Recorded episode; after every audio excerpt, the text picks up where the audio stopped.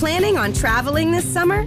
Make saving at the pump part of your plans with two times the fuel points from Harris Teeter. It's easy. Download your eVIC coupon, and for every dollar you spend with your VIC card, you'll get two fuel points. That's up to $1 per gallon on quality fuel at participating BP and Harris Teeter fuel centers.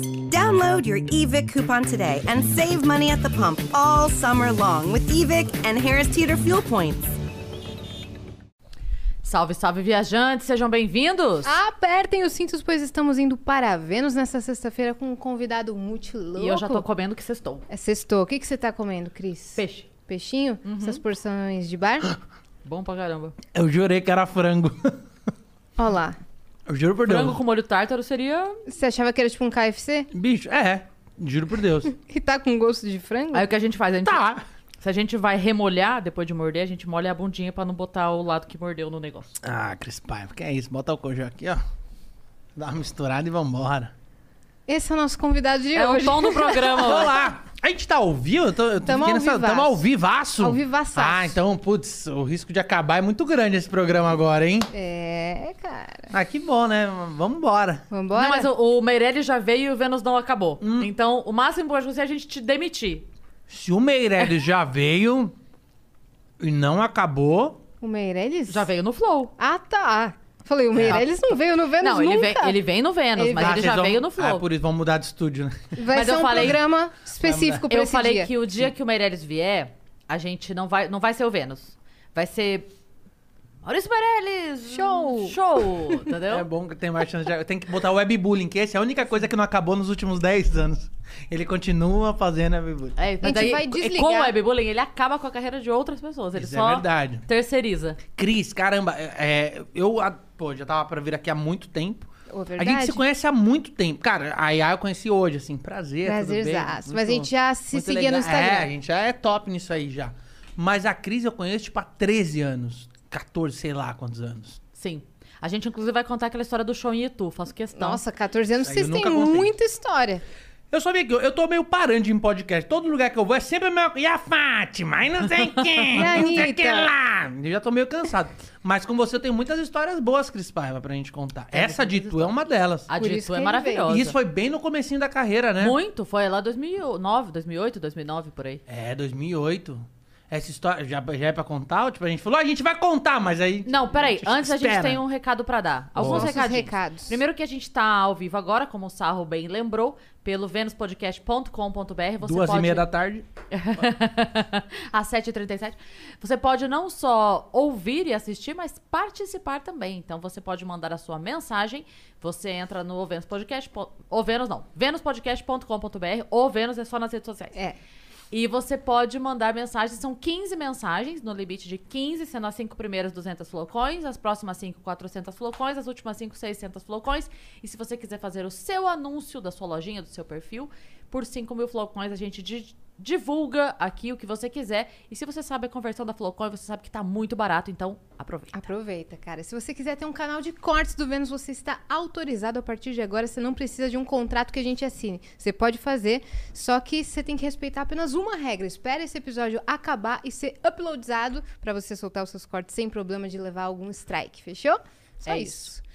E outro Temos recado, tem um recado muito importante, porque a gente tá há alguns dias avisando Hum. que hoje, dia 18, tem uma estreia pra acontecer aí. É, Do- cara. da nossa querida LTW, nossa parceira. Parceira de nós três. De nós três, vamos Que falar doideira, disso. Né? Eu Uhum. adoro ele ter Sabe que ele- eles, tipo, as pessoas veem a gente da internet, as pessoas falam, ah, mas ele tá só divulgando. Não, eu, de verdade, eu confio hoje a minha vida na LTW, porque eles estão com todo o meu dinheiro lá. 400 reais está. Não, mentira.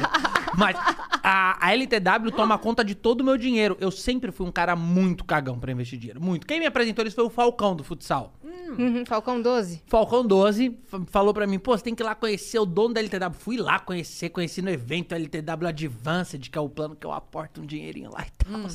E aí, meu, eu sempre tive medo, nunca apliquei dinheiro nem nada, porque eu sempre tive... e- Aí o cara foi, me mandou um consultor dele Porque eles primeiro eles querem entender. O trabalho é tão legal que eles primeiro tentam te entender onde você quer botar o seu dinheiro. Isso. Analisam aí, seu o- perfil. O seu medo, o risco e tudo mais. E eu tô super feliz. Tô botando dinheiro lá todo mês. Então eu sou um garoto propaganda deles, graças a Deus que eles me quiseram. Porque eu ia divulgar eles sem precisar me pagar. Mas eu Porque não vou falar usa, você realmente é falou. usuário. É, porque eu sou muito. Não, eu uso mesmo. Eu, eu gosto mesmo da LTW e aplico o meu dinheiro lá. Mas é, é bem isso que você falou. Às vezes as pessoas acham que, ah, tá divulgando só porque. Cara, a gente tava fora do ar aqui, não tinha nem motivo pra esse tipo de É. Conversa. isso. Falando sobre isso. E outro dia, o, o menino que trabalha com eles lá, que vem aqui, esqueci o nome O dele agora. Léo, O Léo. o Léo te O Léo. mandou um beijo, inclusive. Ah, o ele é veio figura. aqui, outro dia eu tava falando pra ele Acho assim, que foi o Léo cara. que me falou de você. E aí, Você explanou o moleque ao vivo. Vitor Sarro. Não sei se foi. E aí já tava também falando com ele, tipo, cara, eu tava entrando lá pra ver os planos dele, ah, qual que você escolheu? Então, assim, não tem por que a gente fazer isso fora do ar se não for verdade. Sim, e é sim. muito real mesmo, a gente vai atrás. E é, mas por que, que nós estamos falando tudo isso? Porque hoje está sendo lançado o LTW Descomplica. Que Em a gente exatos tem... seis minutos. É, e ma- mas calma, galera, não precisa Não sair é pra sair correndo. daqui. É, vai vai estar depois. lá, vai ser um vídeo por semana. Então, esse vídeo que vai ser lançado agora, essa estreia de agora. Assim que acabar o Vênus, vai lá, já começa a assistir, porque toda semana vai ter um episódio novo pra ensinar a galera, assim, o beabá mesmo, pegar pela mão e levar pra aprender o mínimo que é necessário pra você começar a ver, tirar esse medo, né? Tirar Sim, essa e- e ótica. Pode aplicar com um pouquinho. As pessoas acham que só quem tem muita grana pode aplicar. Nem é. Isso é não legal. é. Eles Isso é organizam sua vida financeira. Você que tem dívida, às vezes você nem tem dinheiro, mas eles conseguem organizar a tua vida financeira. Uhum. Foi o que fizeram comigo, é muito doido. Pra Você sobrar também- um, um dinheiro pra um você aplicar. Então, se eu soubesse disso há três anos, eu teria ido lá, Sarro. Pra... E eu, então, que Mas agora já tá resolvendo Vocês têm várias tudo. coisas em comum, né? É. Na, na história Mas- de vida. Mas é, mas é importante a galera assistir. Toda semana tem um episódio novo lá com o Luiz Neri, que é um dos maiores traders do Brasil. Uhum. E vai ter muito convidado legal. Então, acabando aqui, já direto, já vai pra lá. É, tem, tem o... Como é que é? Tem o link? Tem alguma coisa pra deixar aqui pra galera, Vitão? É, deve estar na descrição aí do, Tá? do Tem canal. o link E se não do tiver. Instagram deles, mas eu posso colocar aqui Arroba também. pronto. LTW Consult ou você vai pesquisar LTW Consult no, na página do YouTube e cair Pronto. direto lá no LTW Mas eu sei que no Instagram deles tem tudo lá, tem todas as informações. Com certeza eles É colocaram que o duro de lá. entrar, o duro de entrar no Instagram da LTW é que tem muita cara do Vitor Sarro lá, daí atrapalha, a Hum, pessoa Ah, tem o do desiste. Sebastian também. Eu- o dia que eu vi o Sebastian lá, eu fiquei tão feliz. Real podcast. É, é verdade, ele negócio assim. Você é imitador, Vitor Sarro? Eu- eu- eu- agora eu tô me lançando no mercado, sabia? Porque assim, eu cansei de stand-up. Vou ser muito honesto, eu cansei de fazer stand-up. Eu acho stand-up, as pessoas. Eu vejo os cortes que as pessoas postam no stand-up, é tudo sem graça. Os comediantes de hoje em dia estão tudo sem graça. Vitor. Sarro. Postando corte sem graça, piada de 1986. Hoje eu vi uma, depois eu vou te mostrar. Postou uma piada que já existe, meu pai fazia. As pessoas tão cara de pau. Então eu decidi me lançar como imitador, porque também no Brasil tem muito imitador bom. Rodrigo Cáceres é muito bom. Eu gosto de uma galera, mas tem uns imitadores que imita com a própria voz. Então, eu achei isso muito legal, que é uma nova modalidade. Então, eu tô descobrindo esse meu lado de imitador e eu sei imitar agora várias pessoas, tô treinando muito. Tô treinando o Bob Esponja, por exemplo. Vamos lá, dá uma palhinha. Ei, amiguinhos, gostariam de comer o hambúrguer de ser nas profundezas do oceano? Porque eu vim aqui no Vênus Podcast. Pã! Ô, Bom. mandou bem? Nota aí, 8. Aí tem imitações que todo mundo faz, que é o Lula. Olha só, Cris Paiva. Você tem que entender. Eu sei que você não gosta de mim. Eu não gosto muito. Eu sei que você quer me ver na cadeia. Mas o meu coração é seu, Cris Paiva. Em compensação, você gosta de mim. Não gosto não gosta também. da Cris Paiva. Ah, Cris Paiva, olha só. Eu sei Não que gosto dos ela dois. é contra o PT, ela é contra o meu partido, ok? Você não É, tem partido. Eu sou sem partido porque eu não tenho nem família, porra. Nem meu filho lá, o Zé Rachadinha, gosta de mim, porra. Tô fazendo o Bolsonaro e o Lula, né? O contraponto. Eu quero ser o novo Gustavo Mendes, então eu tô, Tá tô treinando. Vai que muito, algum dos cara. dois ganha. Tô imitando o Rafinha Bastos agora. Ah, esse eu quero ver. Ah, você nunca viu? Como não. é que é? Mas, brother, pre- presta atenção. O Danilo. O Danilo não gosta de mim, mas eu nunca fiz nada pra ele, brother. Ele tem meu telefone. Ele pode me ligar, entendeu? Eu fiz o comedians com ele. Sabe, eu fiz lá o SL. O, o, o Saturday na, na, na Rede. TV. Meu Deus, brother, vai contar história triste? Conta no Jô, brother. Tu quer contar história triste? Conta no Jô, brother. Eu sou um cara que tem uma carreira no negócio da Vanessa. Já foi. Perfeito. O Rafinha Cara, é bom, né? O Rafinha é bom. Sensacional. Não, Mara. A gente Você pode ficar uma semana entrevistando pessoas que o Sarro imita. Exato. Então, Meia hora de cada aí. um, tá? É São imitações que eu tô treinando, tô me lançando como imitador aí também. Gostei Aí pra caramba. É isso aí, tô, tô, vou me jogar no mercado da imitação. Ah, Mentira, eu não vou fazer isso não. Não vai, não? Mas é, é legal, né, imitar alguém. É. Você, pô, todo mundo Muda sabe que você vidas. imita. Eu nunca vi você imitar, Ah. mas eu sei que você imita. Quem que você imita? Eu imito a voz do Google. Ai, puta, eu lembrei. Lembrou? Lembrei, você faz o Cebolinha. Isso. Caralho, esse vídeo realmente viralizou. Viralizou, viu como você pegou? É verdade. É eu sério? queria tanto fazer a voz do Google. A 500 metros, vire à direita. É muito engraçado quando um cara vai tentar fazer a voz do Google. Mas é porque a IA faz não só a pausa, mas o metálico da voz. É. Faz aí Tem mais as um pouquinho nuances. pra nós. Tem certas nuances. É bizarro. E o Cebolinha? O Cebolinha? Vitor Salo. Ai, que raiva, cara. Eu tenho uma raiva de quem imita bem. Cara, mas Quem eu só é tenho legal. duas imitações. Mas tu é, fez são- aí umas cinco. Mas são duas muito boas, entendeu? obrigada. Tem gente, ó, o Rude.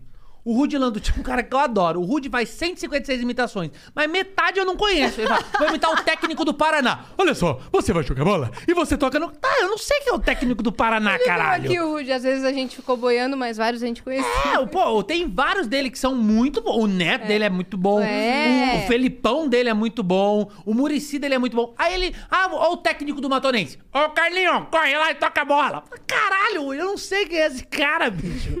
Eu, tô, eu tô treinando o Monark agora. O Monark. Monark, tá Tá lançando incrível. essa faz no o. Monark, faz o Monark. Eu discordo. O que, que tu faz mesmo? Sou comediante. Ah! Começou quando? Em 2008, 2009. Não sabia. boa, boa, boa. Bem embolado, bem embolado. Exatamente. Eu adoro bem bolado. O eu discordo é muito. Eu discordo, é muito clássico dele, né? É. O. A, a transformação da imitação vem de MC Melody pra Monark. MC Ariana Melody, eu sou bloqueado no Instagram. Vamos. Quer um corte polêmico? Vamos lá. Corte polêmico. Eu sou bloqueado no Instagram da MC Melody. Por quê? porque uma vez. Porra, eu acho. O pai dela lá, porra, a menina fica gritando e tal. Você não pode falar pra uma criança que ela é boa numa coisa que ela não é. Olha, minha filha canta igual a Beyoncé. Não canta, negrão, não canta. Aí eu comecei, comecei a criticar lá na internet pra caramba. come- Ele começou a bater boca comigo. E eu fui uma vez num evento com ele e, e a menina tava chorando e tal. Eu fiquei meio, meio birrado assim, né? Tal, e eu contei isso. Ele falou: Não, você tá mentindo, que não sei o que. Ela me xingou e tal. E me bloqueou do Instagram dela. Nunca mais pude ouvir o grito de MC Melody. Caramba, velho. Mas eu sou bloqueado. Mas você assim, bota uma água pra ferver na chaleira e mata a É igual. Mas, por exemplo, a, fi- a gente precisa parar. A gente tá criando crianças idiotas, Falem bem, cara. Falem mal. falem A gente tá criando crianças idiotas. Ó, eu tô com uma filha de 9 anos. A minha filha às vezes vem falar umas coisas pra mim. Olha só o que eu fiz, que legal. Eu falo, não é legal não, cara. Então, o Vilela faz a mesma coisa com o filho. e- Não tá bom, não. É, não tá bom, não. Porque senão a criança cresce achando que é bom. Igual as imitações do Rude. Não, sacanagem. Igual ah, cresce achando que é bom. Mas eu vou defender a Melody. Eu sei que há 10 anos ela tá com 13 anos, mas É. ela já tá evoluindo vocalmente. Ela canta muito bem. É, agora sim. O problema é que, tipo, você não pode falar pra uma criança que ela é realmente incrível, sendo que ela não é. Precisa estudar. A irmã dela canta muito a também. Bela. Então, Angel. tipo, e eu sou bloqueado nas redes de MC Melody. Preocupado grande pra perda. caralho também, né? que grande perda da minha vida. Vou falar uns blocos que eu já tomei aqui também pra Ih, você. tem vários, tem vários. Ah, não, são irrelevantes. Ah, tem vários. Ludmilla me bloqueou também. Você tá brincando. Então, aí Você já. falou. Eu não falei nada. Ela briga com a Anitta e desconta em mim. Ah, que é porque o Sarro é, É, brother toda- da Anitta. É, tipo, foda-se, Todo né? time da Anitta. É, tipo, imagina se todo mundo que brigasse com a Anitta brigasse comigo, eu tava fudido, não falava com mais ninguém. Aí, aí, Eu sei que nem o Luciano Huck apagando foto do Instagram. É, tipo, Apagou isso de é louco. todo mundo que faz merda. Você é louco, Ele só cara. tá com duas fotos atualmente. Com a Angélica, que foi mandada embora da Globo. o Foi cara... mandado embora? Não sei, tô brincando. Lançou informação aqui, hein? Você tá Não, sabendo de alguma Faustão coisa? foi... Ah, vocês querem ver minha imitação de Faustão? Queremos. Alô, galera! Eita, é a grande Cris Paiva, bicho. É brincadeira. A menina que fazia cocô. Ele faz os negócios assim. Na Agora vai pra informação banho. do nadão, né? Caralho, vai pra banho. É, dá pra passar essa.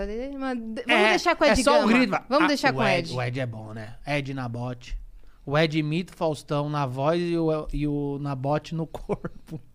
Ah, não pode mais. Cancelado. Ah, Cris Paiva, eu achei que aqui no seu podcast podia. Pode. Você é contra o cancelamento? Não, você pode fazer o que você quiser. Então vamos falar de gordo? Que eu engordei muito. Eu também. Cris, a gente engordou, né, Cris? Muito. Nesse último ano de pandemia. Por que, eu- que você engordou? Cara, eu só. Real, assim, nesse Real. último ano de pandemia, eu fiquei muito. na casa da minha mãe. Hum, casa de manhã é uma desgraça. Não tem como. A minha mãe não sabe Nossa. brincar de comida. Casa de manhã é uma desgraça. Minha mãe cozinha muitíssimo bem e não sabe brincar de comida. Então a minha mãe não sabe fazer um potinho de canjica. Ela faz a Potaço. panela. Igual minha mãe. E aí, porra, não tem como. Então eu, eu perdi a mão real, mas eu já estou indo atrás dessa. Mas você tá mesmo, porque eu tô tentando e não tô conseguindo. Eu engordei, eu tô aqueles gordos que faz barulho do nada, sabe? Você fala, tudo bem? Faz tudo? Hã? Fala, que é isso? A respiração? Que tem uns gordos que faz, né? Você tá falando com o gordo, ele tá assim, ó. É na respiração. Ele não tá fazendo nada. Tá... Eu percebi que eu tava gordo quando eu comecei a gemer ao me movimentar. Que o gordo. Você que tá em casa, quer saber se você tá gordo? É, é só você ficar num lugar em silêncio Você e começou levantar. a fazer isso? Não, é só você levantar. Você faz assim, ó. Aí o gordo vai sentar e faz. Se o cara faz isso é porque ele tá ficando gordo, cara. Isso é Ou gordo. velho. Isso é gordo, não é saudável. A gente tava falando disso daí, dessas coisas de mimimi e tudo mais, de piada. É óbvio, a gente é comediante, a gente brinca e tudo mais. Não, não tem essa, né? É- a gente é óbvio que a gente tá brincando aqui. Mas, tipo, realmente não é muito saudável, não, cara. É perigoso, de verdade. E você sabe que rolou essa discussão agora por conta da vacinação, né? É. Porque aí, quando veio o papo de é, alguns perfis que passaram os últimos 10 anos dizendo é, não é doença e brigando porque não, não podia dar. é, como fala? Coisa médica, quando fala. Ah, sumiu a palavra. Receita, atestado. Atestado médico dizendo que ah, tava com um problema de obesidade, lá, lá, lá. É, tipo, os últimos 10 anos ganhando dinheiro com isso. Aí É. postaram de bonitão vacinando. E aí falaram assim: tá, querido, mas daí. Mas Mas, é então é, com- é comorbidade ou não é? É muito Então, da- é porque- aí a, a OMS fala que é. É comorbidade, vai vacinar. E- mas aí briga porque. Não, então Não, é vamos doente. aceitar. óbvio que vamos a gente precisa aceitar que aceitar. Não faz bem. Tudo é- Uma coisa é, estou feliz com o meu corpo, tudo bem, me aceito assim. Outra coisa é ser saudável. Não é saudável, a gente sabe que não é. Mas não, não existem corpos gordos saudáveis. Existe, mas é muito perigoso. Tipo, Não, é perigoso porque aumenta a sua pressão arterial, naturalmente aumenta. É, sobrepeso nos joelhos, nos músculos. com o no tempo osso. isso faz muito mal. Tipo, você, tá, você pode fazer os exames agora. tá- É. Por exemplo, eu tô, eu tô com 102 quilos. Pô, eu engordei 20 quilos nos últimos dois anos. É, eu, come, eu, eu tive uma protusão na lombar, eu tô com uma- um problema na cervical, porque eu estou acima Joelho, do peso. Joelho. Porque eu estou acima do peso. Eu posso estar saudável, mas com o tempo, isso, é, imagina, é o seu joelho carregando o seu peso. Saudável, saudável não é. Uma coisa é essas coisas, tipo, ah, você fala, outro dia, falar com um amigo, eu falei, caralho, aquele maluco tem muito bafo. Aí, aí minha irmã, não, ele é doente. Cara, mas nasceu com o cu na boca? O que, que ele tem? Que doença é essa que a pessoa tem bafo? Não, é o estômago da pessoa, é doente e tal. Então, tem- é, é realmente, existem doenças e a gente não pode tratar como se não fosse doença, entendeu? Estar acima do peso não é bom. Por isso que existe um, um, um exame pra isso. Não, e, e por isso, e por isso entra na fila de prioridade que tem que entrar. Essa não é a discussão. É, tem que tem entrar que entrar, também. porque de fato são pessoas que, quando se veem doentes, tem muito mais probabilidade de ser Não, grave. E é perigoso ser com o sério. tempo. Por exemplo, tem gente que já apresenta coisas com agora. Tipo, opa, a pessoa tá gorda, tá com colesterol alto, tá com diabetes alto, tá com problema na tiroide e tudo mais. Tem gente que não tem nada, tá, tá acima do peso, tá bem. Só que com o tempo vai fuder joelho. longo vai prazo fuder- alguma coisa A vai- longo é, prazo alguma entendi. coisa tem. Como qualquer outra coisa, como Ah. cigarro, como a droga. É. Eu adoro aquelas tia que fuma, sabe? 35 anos. Olha, eu fumo há 35 anos e não tenho um problema na voz. Nunca tive nada de problema. Tá todo mundo, vai, cansa, nunca. Eu ando dois quilômetros bem, não ofego nem nada. Eu vi um Eu cara. adoro, podre. Eu adoro. Eu vi um cara da área da saúde falando que deve ter esse, esse problema aí, realmente, essa discussão por causa da vacinação. E aí ele falou uma coisa que me chamou muita atenção, eu nunca tinha parado pra pensar.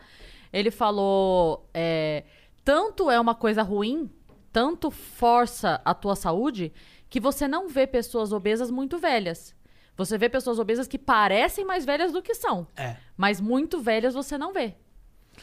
É difícil Porque mesmo, é né? difícil. É perigoso, é Ah, bom, a gente viu isso acontecer na comédia, né, Sal? Sim, Infelizmente, sim. a gente perdeu um colega O amado por todo mundo. É, mas é isso.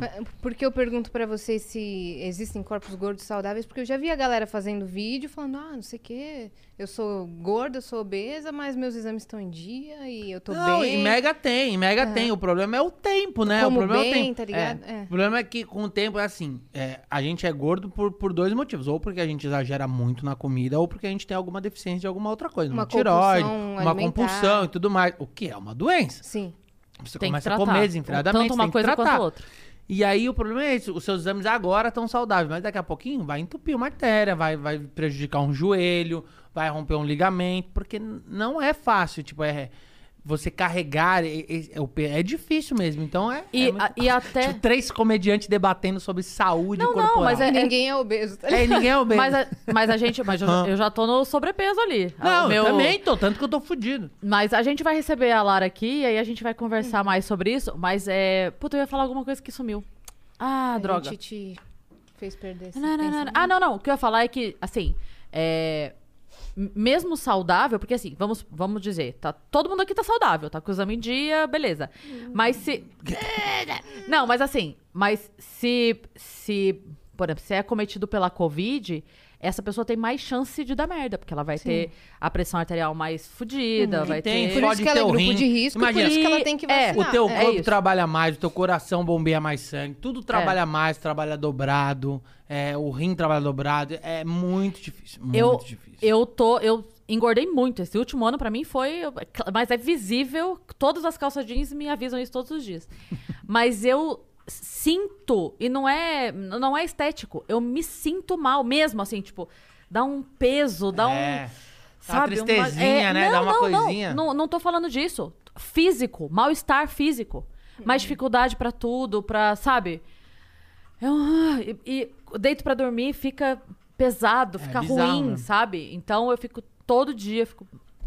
Preciso começar a fazer exercício. O lado bom de estar um pouquinho gordinho é que agora eu posso brincar com isso. Pode brincar. Ah, Posso você fazer tem umas lugar de piadinhas. fala. Tô com o meu lugar de fala em dia. Eu já tô com um lugar e meio de fala, Sarro.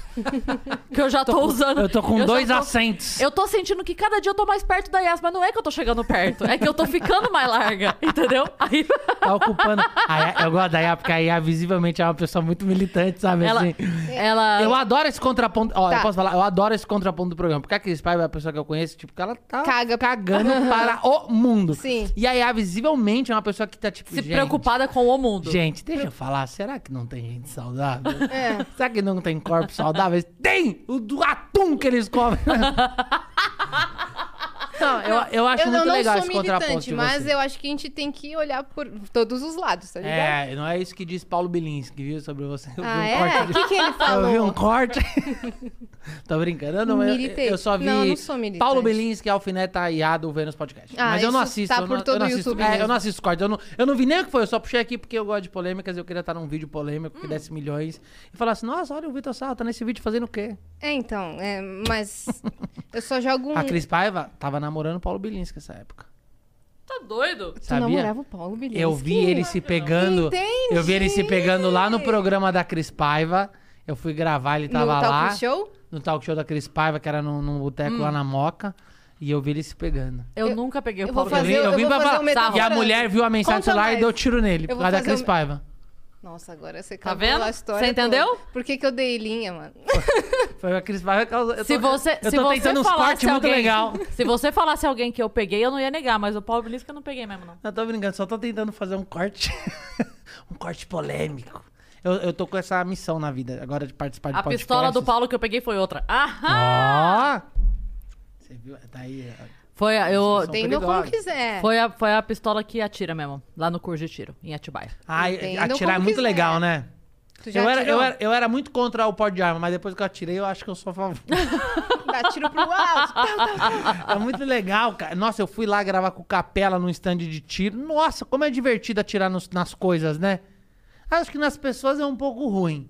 Mas em coisas. Sim. Nossa, é muito Ah, mas divertido. Em jogo, o eu tiro amo. Já tirou? Não. Mas de verdade? Não, não atirei. Puta, você vai adorar. Então, eu, eu acho que eu vou gostar. Lógico que vai, é um Eu poder muito gostar, legal. Sim, uma arma porque no mão. jogo eu gosto. Então, provavelmente no curso de tiro Hum. eu, ia, eu ia gostar. Claro que vai, é legal pra caramba. É. Airsoft, você já atirou? Já, la- eu tenho uma em casa. De laser shot não, tenho maior vontade. Eu já tirei de paintball, já tirei de airsoft. Airsoft eu tenho em casa. Eu adoro airsoft. E já tirei de. com uma Taurus. Já tirei com 38 e atirei de 12. Numa 12. Mas ainda não atirei de AK. Que eu também tenho muita vontade de 47. atirar de AK. Você sabe que eu sonho muito isso, né? Eu tenho uns sonhos, tipo, meio bizarro, que eu tô arrancando cabeça das pessoas. assim. Tá eu tudo acho que é bem, memória de vida Sá? pa- Obrigado Memória- pra vocês que ficaram com a gente É até mesmo. agora. É memória de vida passada, minha psicóloga falou. Eu, Sei. eu acho que eu fui algum guerrilheiro. Mas, viu? Ela falando, é, é memória de vida passada, anotando psicopatia grave. Medo. Mas lá no curso é legal porque você faz, tipo, 20 armas diferentes durante o dia, É sabe? muito legal. É É muito legal. legal. demais. E é Tem- muito tenta aí. cuidadoso. A galera acha que é. Cara, não é não. Você não, Não, dá. não é. O problema Não, é eu não dá pra cada. é não dá pra cuidadoso. ser igual o Texas. Cada um tem uma na cintura, né? Porque senão qualquer briga de trânsito. É, senão qualquer briga de trânsito você puxa, não tem o que fazer. Mas no curso, assim, cara, é um ambiente muito seguro. Eu gostei. Eu fui umas duas, três vezes, assim. A gente tá nos papos que eu nunca achei que a gente teria aqui hoje. A gente já falou de gordo, agora estamos falando de armas. Então tá, então eu não vamos... sei aonde vai esse podcast. Então E vamos, aborto. vamos voltar. Dane-se. tirando, tirando a carta do cancelamento aqui. Roda a roleta Roda do a roleta. cancelamento. Ah, é, aborto é um tema tema- muito delicado. Agora que eu sou pai, eu sou mega a favor. Não? Não, Então, assim, não. vamos. É. É, não. Corta. Corta o Vênus. Acabou Tá bom. O corpo é da mulher, ela faz o que ela quiser. Militou. Gostou dessa? Hashtag- não. Mas não é assim? Porque não foi verdadeiro. Claro que Não, o foi. sarro é essa pessoa real. É mesmo? Eu sou. Ué, a mulher faz o que ela quer. Ah, então tá, agora eu gostei. Porque O- achei que ele tava falando pra, pra me Não, não. agradar. Eu de, Porque jamais, sabia que eu, que eu ia gostar dessa Jamais, afirmação. jamais. Eu acho de verdade que homens e mulheres e qualquer pessoa são livres pra fazer o que quiser. Tem livre-arbítrio. Desde que não invadam o espaço uma da outra. Muito que bem. Principalmente. Respeito em primeiro Desde que lugar. comunique o marido, por exemplo, que ela tá indo embora, já ajuda bastante, né? Eu acho que isso ajuda, Ajuda, né? muito a avisar que tá indo embora. Tem- é, eu acho que ajuda muito. Não é? Isso, Eu, eu acredito Pode que fazer o que quiser. Isso mas se comunicar é legal Desde- também, né? Desde Isso que a foi pessoa muito fale, ó, específico. eu vou, tá? Não vou ali só passar Isso, eu não tô indo tal. comprar um. É. Eu não tô indo comprar um cigarro. Não tô indo na loja do Osmar. Não, não, eu vou ficar. Eu Vocês estão misturando as histórias dos Sim. dois? É, a gente- Tá, eu não sei a sua. Você vai explanar ou é Volta. Não, eu não, eu não posso. Não, volta Eu- pra gente contar onde estava Vitor ainda. Onde estava Vitor Sarro trabalhando legal no Habib's antes podcast. da Ah, comédia? Que- que- ó, desde o comecinho, vamos lá, desde o comecinho. Eu era garçom do Habib, só pra você entender. Comecei a me aventurar nos palcos do stand-up. Quando tava no Calma. Orkut. Onde você morava? Prim- prim- São Bernardo do Campo. Tá bom. São, São Berlondo. Morava na divisa de São Paulo com São Bernardo. Rude Ramos ali, quilômetro 12 da Anchieta, entre a Unip e São Bernardo. Comecei a fazer stand-up, porra, era um moleque liso pra caramba, duro, não tinha grana. Comecei a ir nos shows assistir. Eu ia andando no show, pra você ter uma noção. O show era em São Paulo. O show mais longe que eu fui da minha casa até o show foi o La Reina, que era na Vila Madalena, que era, era um comédia na cara. Renato Tortorelli, Rogério Morgado, Carol Zócoli, Gus Fernandes e, mais, e o Rafael Marinho. E eu ia fazer um open mic esse dia. Fui andando, seis horas. Cheguei lá, não tinha público. Era uma final de jogo do Corinthians, não teve público. Fui andando seis horas e voltei andando seis horas. Tava sem grana? Total. Ah, não, eu era muito, muito, muito, muito, muito ferrado, assim. Come- Tanto que tem uma história minha da Cris Paiva que é muito louca, assim. Tava uma época que o CQC tava começando a bombar. E os caras- 2008. 2008. É, isso mesmo. E os caras começaram a bombar muito no teatro e tudo mais. E, e o nosso sonho era abrir o show desses caras. Porque eles eram os que mais estavam bombando. E o Oscar Filho tinha um show aqui em São Paulo. E tu? Não, ele tinha um show Ah, aqui em tá. São Paulo. Fixo, aham. Fixo aqui em São Paulo. Aí eu falei pra mulher, pô, imagina, moleque sonhador pra caramba, 19 anos de idade, eu mandei, pô, eu queria muito abrir o show dos caras. Ela falou, ah, tem amanhã, quer? Eu falei, quero. Ok. Aí ela mandou uma mensagem, ah, mas é em Itu. Vai tomar no... Eu falei, pô, cara, como que eu vou pra Itu? Aí beleza, fui na minha mãe, pedi 22 reais a passagem de ônibus pra ir. Minha mãe me deu 22 reais. Eu não tinha como voltar. Peguei, eu falei, eu vou, porque aí eu volto com o Oscar Filho. Entendeu? Malandragem. Cheguei lá. Só que não combinou nada. se- Não combinei nada, fui na sorte. Cheguei lá, encontrei Cris Paiva. Acho que foi a primeira vez que eu vi a Cris Paiva na minha Eu acho vida. que foi. Só corta a cena pro núcleo da novela Sorocaba, o núcleo Sorocaba da novela. Onde estava Cris Paiva nesse momento? Cris Paiva saiu de Sorocaba e foi pra Itu. Então o Sarro saiu de São Paulo, foi pra Itu, eu saí de Sorocaba e fui pra Itu, nos Imagina encontramos lá. Isso. Chegamos lá no teatro. Beleza. Chegamos no teatro, o show era 9 horas da noite. Cheguei 7 horas, como um bom open mic deve fazer, chegar cedo no lugar. E aí o, produtor me falou: Olha, cara, o Oscar, acho que o Oscar não vem. E os dois sentadinhos no camarim, assim, esperando, assim. E, os- e, tipo, o Oscar não vem. A minha preocupação já não era mais com o show. Eu falei, caralho, como que eu vou voltar pra minha casa, velho? E eu não queria falar pra ninguém que eu tava sem dinheiro e tal. Eu falei pra Cris, eu falei, caralho, Cris, eu não tenho como voltar. Ah, não, o Oscar eu vai preciso vir. de ajuda É. pra, pra, pra falar com o Oscar. né? Eu falei, eu preciso de ajuda e tal, pra falar pro Oscar, pra voltar. Ah, o Oscar não veio. Não... Ah, o Oscar vai atrasar. Ele vem, mas vai atrasar. Ok. Aí, tipo, começou um burburinho. Sometimes you need to take control to make a difference. That's why with FlexPath from Capella University, you're in control. Set your own deadlines and leverage your experience to move at a pace that works for you. Discover a different way forward at capella.edu. If you look around, there are so many ways to make a difference. At Capella University, our FlexPath format gives you a different way to earn your degree. Take courses at your speed. Move on whenever you're ready. Education should fit your life. Learn more at capella.edu. Teatro, o show era 9 horas. Só pra explicar pra galera, pra não ficar feio pro Oscar, o Oscar estava numa gravação do, Do CQC, CQC, correndo atrás de um político que tava num lugar, ele foi falar com o cara, o cara saiu, ele correu. Então ele tava nesse momento que a produção falou: a gente precisa falar com esse cara hoje. É. Então não é que ele se atrasou porque não sei o quê, é que, Que era ele uma quis. pauta. É, era uma pauta Quando ele veio aqui, ele contou isso. que ele, tava. Quando ele- a gravação era muito intensa, às vezes ele não conseguia, não, não conseguia É. chegar na hora do show, aí chegava, às vezes, É. uma hora atrasado, e a galera Não, esse- aí, tipo, atrasou meia hora, assim. Aí o público já começou a ficar bem impaciente, né? Tipo, porra, cadê o Oscar e tal. Aí o produtor falou assim, pô, vocês não querem fazer um stand-upzinho, entrar lá e fazer stand-up, uma abertura? Só pra amaciar no público. Tipo, a gente olhou pra. Olhei pra aqui e falei, cara, mó roubada, né? Tamo aqui, primeira vez que vai abrir o show de alguém. Mó roubada, mas vamos. Foi, começou, a- foi super legal. Fiz cinco minutos, a Cris Paiva foi lá, fez cinco, daí saímos, o cara falou, meu, tem como fazer mais um pouquinho? Aí a gente voltou, fez mais uns cinco, mais uns cinco, aí o texto acabou, né? que é o que a gente tinha na época, 10 minutos. Acabou, Aí o cara acabou. vocês não conseguem ficar mais tempo lá? A gente falou, não consegue. não consegue, Moisés, não consegue. E aí, cara, a gente não consegue, não. Aí o público meio impaciente, tipo, imagina, não queria ver o Vitor Sá e a Cris Paiva. A gente não era ninguém na época. Ninguém, ninguém, ninguém mesmo. Queriam ver o Oscar. E o público começou a revoltar, muita gente levantando, saindo, e aquela confusão, e o produtor sobe no palco e discute. tal. O Oscar chegou, tipo, chegou dormindo. Eu lembro até hoje ele saindo daquele Eu carro. lembro. Ele chegou acabado. E eu lembro que você falou, ai, tadinho. Eu le- Cara, eu juro pra você, eu fecho o olho, eu lembro dessa imagem, Cris, de você falando isso. A gente era muito novo. E, o- e o carro passando assim, ó, a gente viu o motorista e, n- e mais nada. É, Quando o carro passou pela gente, só um corpo fazendo assim, ó. o Oscar levantou. Parecia que o motorista tinha amarrado ele e jogado ele lá à força. Aí o Oscar foi, beleza, fez o show. E a gente, mó tem, mano, e eu, tipo, e eu, Cris, me ajuda, eu não tenho como voltar pra casa. E a Cris também, tipo, mais lisa que um, que um bagre, falou, cara, eu também não tenho dinheiro não. Eu falei, meu, fala Os com o Oscar, ferradaço. vê se o Oscar me leva embora e tal. Imagina, eu, não- eu ia voltar andando de tu, juro por Deus. Mas por que você falou que pra Cris falar com o Oscar você não tinha Não, intimidade? pra ajudar, Pra ninguém ajudar. tinha. Ninguém tinha, a gente não Entendi. conhecia ele. Saquei. A gente foi, eu era um cara Tu assim, eu ia pro shows andando. Inventou na sua cabeça que o Oscar ia te trazer. Eu inventei, não, eu Achei fui- que ele era seu brother, que você sabia que ele ia te... Não, eu fui na sorte. Eu fui na sorte como eu fiz a vida inteira isso. Tipo, tanto que eu comecei a fazer stand-up pedindo pra Nani People. Fui num show dela, falei, eu quero fazer isso que você faz. Ela falou, você quer ser drag? Eu falei, não, falei, quero ser stand-up. Ela foi, me botou no palco na mesma hora, me chamou e eu fiz. E, e de tu foi, um, foi uma arriscada. Eu só tinha o dinheiro da passagem de ida e fui.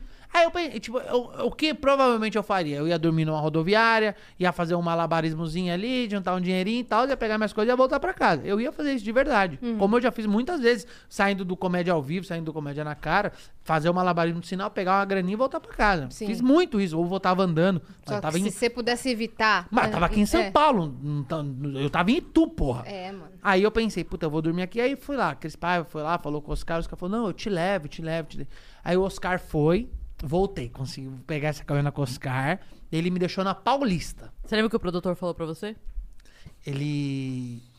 Só que ele vai voltar dormindo, tá? É. Lembra que ele falou? Eu falei, pô, posso voltar? É, Pô, pode, pode voltar, mas ó, ele vai voltar dormindo. Porque Tadinho. senão eu ia falando com o cara até lá, né? Aí, tipo, e ele dormindo, eu juro, eu parecia aquelas, sabe essas, quando você se apaixona com 16 anos e tua mãe deixa você dormir na casa do namorado? E teu namorado dorme, você fica assim pra ele, assim? Não, eu não, eu não tive essa vivência. olhando ele dormindo, assim, ó. Você fica assim, ah. E, e o É o Oscar. Edward com a Bela do Crepúsculo. É tipo isso. E aí o Oscar tava lá, igualzinho, sem transar, sem nada. o Oscar dormindo no carro e ficava assim, olhando. Eu falava, caralho, tô no carro com o Oscar Filho, que legal, né, cara? Aí ele foi me deixou na Paulista e da Paulista eu voltei andando pra minha casa. Aí foi mais seis horas andando. Mas, pô, melhor voltar da Paulista do que de tu. Então, assim, Você chegou que horas em casa? eu, eu cheguei muito cedo, tipo, cheguei oito da manhã. Meu Deus. Porque era muito tarde que acabou o show. Muito Acabou tarde, muito tarde. muito tarde. E o cachê não era na hora. O que eu achei? Não tinha cachê, bebê. Saquei. Não tinha cachê. A gente fazia, essa época, não é que nem hoje em dia, que o Ventura carrega 56 Mas crianças que junto com ajuda ele de custo. e dá ajuda Não. de custo. Não tem ajuda de custo, você se vira. Na minha época, é assim, você se vira pra fazer o show, se gostarem de você, você pode fazer outro show de graça. Era assim que funcionava. Não é assim, hoje o cara faz do- dois open mic e já tá dando canje, o Sim. caralho, fazendo... Se não minha- tiver um solo. Se não tiver um solo. E, e exigindo cachê. exigindo cachê. Na minha época não era assim, então eu ralei muito. E, pô, eu sou um moleque, eu não sou um moleque de quebrada, nem nada e tal. Mas a minha família era muito humilde, a gente era muito pobre, assim. Então eu ia andando pros shows, voltava andando, não tinha dinheiro, eu tava sempre com a mesma roupa. A galera me zoava muito, porque eu estava sempre com a mesma roupa. Tanto que hoje, O Pyong, De raiva- Pyong pode, né? hoje de raiva eu só faço isso, eu só tenho camisa preta. Eu não uso nada além disso. Você é a Mônica do stand-up. É. Você abre o seu armário. E aí, tipo, e aí por isso. E tem uma época que eu me incomodei com stand-up assim, que os caras ficavam, ah, o sarro puxa muito saco dos outros. Eu falava, ah, vai te fuder, eu ia andando nessa porra do show agora que eu sou amigo dos caras, eu vou puxar saco mesmo. babar ovo eu quero mesmo. estar com esses caras mesmo, tá ligado? Porque era muita treta na nossa época, tá num palco assim. Não sabia que E, tipo, tinha uma galera que ajudava muito. Tipo, o Oscar ajudou muito. O Danilo era um cara que, tipo, botava todo mundo pra fazer. Se era bom, se era ruim, ele botava pelo menos pra ver o que, que ia rolar. O Danilo botava. O Renato Tortorelli era o cara assim. Beijo, Tortor. também botava todo mundo. Então teve muita gente que ajudou. Mas o começo, o meu começo, pelo menos o da Cris também, foi muito difícil. De ir andando pro show. Isso as pessoas não veem hoje em dia. Tipo, essa molecada que chega agora não, não respeita mesmo a nossa história. Eu falo, tem que respeitar a nossa história, porque a gente camelou muito pra estar onde tá. E aí, pô, imagina, a gente começou em 2008, fazer stand-up, open mic. 2009 começou a melhorar um pouquinho. 2010 eu ganhei o concurso da Ana Hickman, 2011 eu fui pra Globo. Então, a minha cabeça deu uma puta deslumbrada, né? Lógico. Porque imagina, pô, de garçom do Rabi, três anos, você tá na Globo, trabalhando com Fátima Bernardes, não é mole. Então, eu entendo todos os erros da minha vida. Talvez esses erros, tanto que o solo novo, eu chamo Eu Falo Demais, que eu conto essa trajetória de tudo que eu errei e como foi bom errar. Porque, aliás, esses dias eu fui fazer um evento pra Microsoft, Lá vem. só pra mostrar como eu erro muito. Fui fazer um evento da Não, Microsoft. essa parte a gente você não sabe nem simplificar. que essa parte a gente, A gente já pegou. Fui fazer um evento da Pô, Microsoft. aqui parece frango. É, parece frango Tá. pra caralho. Eles não mandaram peixe, isso aqui é frango. fazer o eventinho da Microsoft e tal, e aquelas regras de evento, ó, não pode falar palavrão, não pode falar de racismo, política, nem nada. Ok, normal, que a gente já sabe que, que não deveria poder falar na vida, né? Tipo, olha, a gente queria que você não fizesse nenhuma piada racista. Então, é que não pode mesmo, assim. Não sei se tá sabendo aí no mundo, mas ok. Aí eu tô no meio do, do evento da Microsoft, tava, cara, tava tudo indo incrível. Sabe quando tá todo mundo rindo, todo mundo divertido? Eu falei, e é isso. E às vezes, eu, e, aí no final eu falei, que bom que tudo deu errado. Esse é o tema do meu show hoje. Que bom que tudo deu errado. Porque se na minha vida tudo tivesse dado certo, eu estaria hoje talvez trabalhando no Habibs. Ainda não estaria vivendo de comédia. Porque tudo deu errado lá atrás, quando eu fui mandado embora do Habibs. Aí eu fui buscar uma nova profissão e tudo mais. Falei, e é isso que eu admiro muito. Por isso que, por exemplo, Steve Jobs. Falei, o Steve Jobs, ele tava trabalhando na Apple, Ele saiu da Apple, foi mandado embora da Apple e criou a Pixar. Falei, se o Steve Jobs tivesse continuado na Apple, a gente nunca teria Toy Story, por exemplo. A gente nunca teria a Pixar criando vários desenhos legais junto com a Disney. Aí a mulher mandou uma mensagem: Vitor, aqui é o evento da Microsoft. E eu falando do Jobs.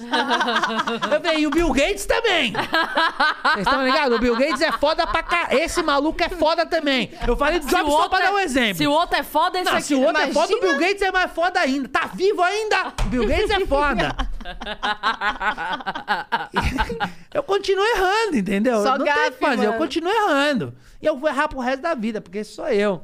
Mas o nosso começo foi muito difícil. Ai, pô, a Cris tá ligada, foi É. difícil pra caralho.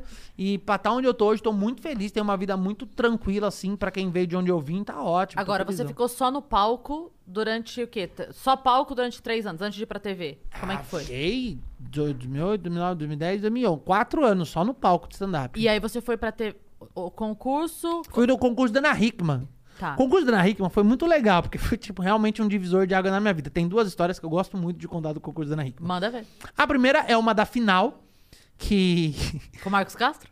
Tem a do, a do Marcos Castro. Marcos Castro é é maravilhosa. O Marcos Castro foi pra final comigo. Sou muito fã do Marcos dessa. Castro. Sou muito fã Eu do Marcos Castro. Eu Essa- amo o Marcos Castro Essa também. história é maravilhosa. Eu, imagina, eu, eu era um fudido, um duro. Chamei o Marcos Castro e falei, ô Marcos, vamos dividir esse dinheiro, cara. Da final é 10 tipo mil assim, reais. independente, independentemente de quem ganhar, tipo assim, estamos nós Porra, dois na final. Aí eu te chamo e falo assim, oi, Yas, vamos só se divertir ali na apresentação final, mas quem ganhar, metadinha. Metadinha Ah, de se dinheiro, pô. É. Aí o Marcos Castro se virou pra exploda. mim. O Marcos Castro falou: Não, vamos deixar ver, porque. Eu falei, ô Marcos Castro, eu não tenho nem texto, viado. Porra, eu não tenho nada. Ele falou: Não, vamos deixar ver, eu tenho muito texto ainda pra gastar na final. Vamos, vamos, vamos deixar lá na hora quem ganhar, ganhou. E eu achei de verdade que eu ia perder pro Marcos Castro, porque o Marcos é muito engraçado mesmo. Mas ele tava na Record. A Record é um público, o público da Record é um público classe C. Não é um público classe A. E o Marcos Castro entrou falando, gente, quero falar de mitologia grega. Putz. Eu vi a plateia assim, ó. Ele fez uma piada, duas piadas, ninguém ria. Ninguém, ele começou a ficar nervoso. Aí ele falou, gente, eu quero começar de novo. Aí o diretor, Vildomar Batista, abriu o, o, o áudio geral e falou, Gé, ô plateia, tem que rir, meu. Porra, tem que rir do cara. Estamos num programa de humor, tem que rir do cara. Plateia classe C, ali. O Marcos voltou no texto, a plateia começou... zoar ele. E aí... Mentira. É. E ali eu falei, ah, eu ganhei. Eu ganhei. Falei, eu vou entrar. Quando eu entrei, eu falei, cadê os corintianos aqui? Eu falei, "Ah!" Não para de me ligar, velho. Ganhei. Número de cobrança. Ganhei o Ah, isso é um programa. saco. Ganhei os meus 10 mil. Beleza. Fui pra o- segunda final. Que aí tinha uma final menor, que era 10 mil reais, tinha uma grande final. Que foi eu, Larissa Câmara, Marcos Bazar, um comediante que inclusive me xingou ontem no Facebook, porque eu falei que o Bolsonaro era ruim. Ele é super bolsonarista. Então, Eu não se sei quem fudeu, é. Marcos Bazar. Perdeu pra mim ainda vai perder o, o, o pleito. E Eu tu não mentiu? sei quem é. Não. Marcos Bazar e, um, e Marco Barreto. Alguma, não era o Marco Barreto, é um outro cara, comediante. Beleza, também chegamos, chegamos na final. Não achei que eu ia ganhar. Aí foi e tal. Tinha que fazer 10 minutos, eu tinha 6. Fui pegando piada do Capela, fui pegando piada do Marrom. fui juntando. Você achou alguma? Pra minha. do Capela eu achei, do Capela eu achei, do Ah, Marrom também. bom. É que as do Marrom são iguais às do Paulinho. Eu fui pegando as piadas dos outros que já tinham roubado de outros, entendeu? Ladrão que rouba ladrão tem esse ano de perdão, né? De roubar piada. Aí, pra minha sorte, no dia da Ana Hickman, caiu o Globo. Se o Vênus não for cancelado hoje, eu desisto. Cara, na final da Ana caiu o Globo. Bum! Cenário de decoração. Aí eu comecei a improvisar em cima do Globo, o saudoso Shaolin. Começou a rir pra caralho, Nani People rindo pra caralho, João Gordo rindo pra caralho, beleza. Que elenco, hein, mano? Pô, eles eram jurados, Jurados, né? mas que beleza. elenco. Aí foi na hora de anunciar o vencedor. Aí falou, "Co- e agora? O grande vencedor do mais novo talento. E eu lembro, ah, eu lembro que eu tinha feito. Eu peguei o nome de todos os programas da Record, fiz um poema. E o programa da Ana Hickman chamava Tudo é Possível. É tipo, gente, bom dia, Brasil! Como vocês estão? Tipo, lendo, óbvio. Falei, é, não quero saber se você está numa fazenda ou num sítio. Não quero saber se você tem poderes de mutantes. Dizer, e, e peguei todos os programas e falei, e agora no. E no ano de 2010, acreditem, pois tudo é possível. Aí a plateia. "Ah." Beleza, ali eu tinha certeza que eu tinha ganho. Porque os outros não tinham ido tão bem. Sabe quando a plateia grita muito e tal? Eu pensei, ah, meu, eu acho que dá pra ganhar. Ok. Aí a Ana Hickman foi anunciar. E agora, o mais novo talento do humor do Brasil é Vitor Sarro! Pum, O papel picado estourou. A plateia, ele merece. E parecia que eu tava ganhando um micro-ondas no Silvio Santos. Quer dizer que lá, beleza. Eu fiquei tão sem reação que eu fiquei assim, ó, estático. Aí o Vildomar abre o, o talkback, tudo. Fala, gente, teve um problema aqui na câmera, a gente vai ter que fazer de novo. Aí as tiazinhas varrendo papel picado, muito triste. A Record, a Record é muito triste. Varrendo, pa- o mesmo papel pra botar de volta na máquina. Botou o papel de volta. Só que na minha cabeça eu pensei, eu já ganhei. Vão me anunciar de novo. E eu já ganhei. Eu já tô sabendo. Eu tô na vantagem Eu tô- de saber eu o já tô resultado. na vantagem. Aí você vê, aí começou, Ana Hickman. E agora? O mais novo talento do humor do Brasil é... Começou, eu já sabia que ganhei. Tô na Record, eu fiz assim, ó. Fingi que eu era evangélico. Ela falou, Vitor Sal! Eu ajoelhei. Comecei a chamar, peguei o cheque gigante. Aí fingi que eu não Fez sabia de nada. Fiz toda uma cena, foi emocionante. Minha mãe chorou em casa, todo mundo chorou e todo mundo falou: Nossa, que emoção você sentiu, você agradeceu a Deus. O pessoal da Record desceu falou: Olha, seja muito grato a Deus. Eu vi que você é temente a Deus. Eu falei: Deus é número um na minha vida, God first e tal. E aí eu ganhei esse concurso da Ana Hickman, que mudou a minha vida ali, né? Tipo, ganhei 40 pau, 40 mil reais. Aí comprei um carro. Olha como eu sou esperto. Gastei Que agora tá valendo 12. Tava 10, sei lá. Você podia E ter aí, investido e aí um ano feito outras depois eu já coisas. fui pra Globo, né? Se já tivesse LTW. Se Você já tivesse podia- LTW, tava bem Você tava bem zaço. Hoje, nossa, imagina investir 40, 40 pau naquela época hoje, ia, Nossa, ia render de pra liquidez ia tá, ia tá benzão. Ó, já tá falando liquidez. É, Você viu o tá vocabulário? vendo? Ele fez o curso. O Essas bate-papo, coisas ele tá do assistindo. budget. então as palavras chave Eu, quando no começo da televisão, é, eu fui, pra Globo muito rápido. E, e eu entrei na Mas Globo. peraí. Ao mesmo tempo que eu fui pra Fátima, eu fui pro Esquenta. Certo. E o dinheiro do prêmio do Marcos Castro? E o, e o Marcos Castro? Pau no cu do Marcos Castro, não tem um real pra ele. Não, vai lá, pede pro Hércules. Não, Vamos ver isso aí não. depois. Não, eu amo o Marcos Castro, mas eu não Beijo, dividi o Marcos. dinheiro, não. Com ninguém depois. Quarentinha é meu. Você tentou, né? Não, eu tentei, não Se quiseram. Não quiseram. Azar. É. Não, mas se fosse a, a Cris, como tudo que a gente divide aqui, eu ia falar, vamos A dividir. gente divide tudo. Afinal, eu não sou humorista e ela, ela ia ganhar. Não, aí se liga. Aí fui pra Globo, né? Tal. E aí, tipo, tinha dia, imagina, porra. Eu tava começando a carreira. Tinha dias que eu gravava, tava eu, Ana Carolina, seu Jorge. Tava eu, Caetano Veloso, Regina Casé. Na Fátima, isso. Ah, não, tipo, No o esquenta. Esquenta. também, porque eu entrei ao mesmo Ah, no tempo. Esquenta, tá. Porque eu entrei na Fátima em junho e no esquenta eu também entrei em junho. É que o esquenta parava seis meses e voltava só em dezembro. Entendi. O esquenta fazia junho, julho, depois parava e depois voltava em dezembro. Então eu entrei junto. E aí, imagina, eu, eu sou um ignorante, eu não sou um cara inteligente, eu não estudei, né? Me formei em colégio público, eu não sou um cara muito inteligente, assim, eu nunca fui um cara de estudar tanto assim. E aí eu ficava do lado dos artistas grandes, eu só repetia o que eles falavam. Aí, tipo, ele falava, ah, porque a massificação do mundo. Eu ficava, é, massificação do mundo. Tipo, dando um eco, sabe? Eu só repetia o que eles falavam. Aí eu pegava uma conversa aqui, eu botava em outra. Tipo, eu ouvia, vai, seu Jorge falava, não, porque a massificação da música brasileira tá muito difícil por causa do- da- das empresas. Aí eu ia numa outra rodinha, aí o pessoal, ah, tá falando, meu, o que vocês estão achando da massificação da, Música. da música brasileira, hein, meu? Tá meio difícil, né, pra vocês e tal. pra parecer que eu era um cara inteligente. Entendido. Porque hoje em dia, se você quer parecer inteligente, você precisa saber três siglas. Tá ótimo. Qualquer uma. CPI, OPEP e mais uma outra. LGBTQIA+. LGBTQIA+. Pronto. Lançou isso numa conversa, tá bom. Fala assim, ah, meu, esse- negócio do mundo é tudo culpa da OPEP, né, cara? A gente vê essa, essa transgressão aí do, do pessoal do LGBTQIA+, aí... A OMS. É, a OMS tá, tá dominando o mercado, né? Você pega os caras que já vêm dessa coisa do VIP muito, há muito tempo, né? E, porra, é difícil mesmo. É, é esperar que eles se acertem com a OTAN, com a ONU e que dê tudo certo. Ou que uma ONG salve eles, né? Não parece que você é muito inteligente? Pra nós que é burro? que alguém que é inteligente fala, cara, esse cara é burro. Mas pra nós que é sentido. burro, nós parece inteligente, né? Estamos falando aqui coisa com É, coisa, pô, né? tamo falando coisa com coisa, cara. e aí foi indo, aí fui lá pra Globo, tal, aí saí da Globo, fui pro Porchat. Aí Você tava rodando mais que o Roda Roda Jequiti. Eu rodei muito na Globo, eu fiz Fátima Bernardes, eu fiz Esquenta, eu fiz Altas Horas, eu fiz Video Show. Fiquei um- uns meses no Caldeirão do Hulk. Depois escrevi umas coisas que eu tenho um pouco de vergonha de falar. Divertix e Tomara que Caia. O que é Por divertir? que, Sarro?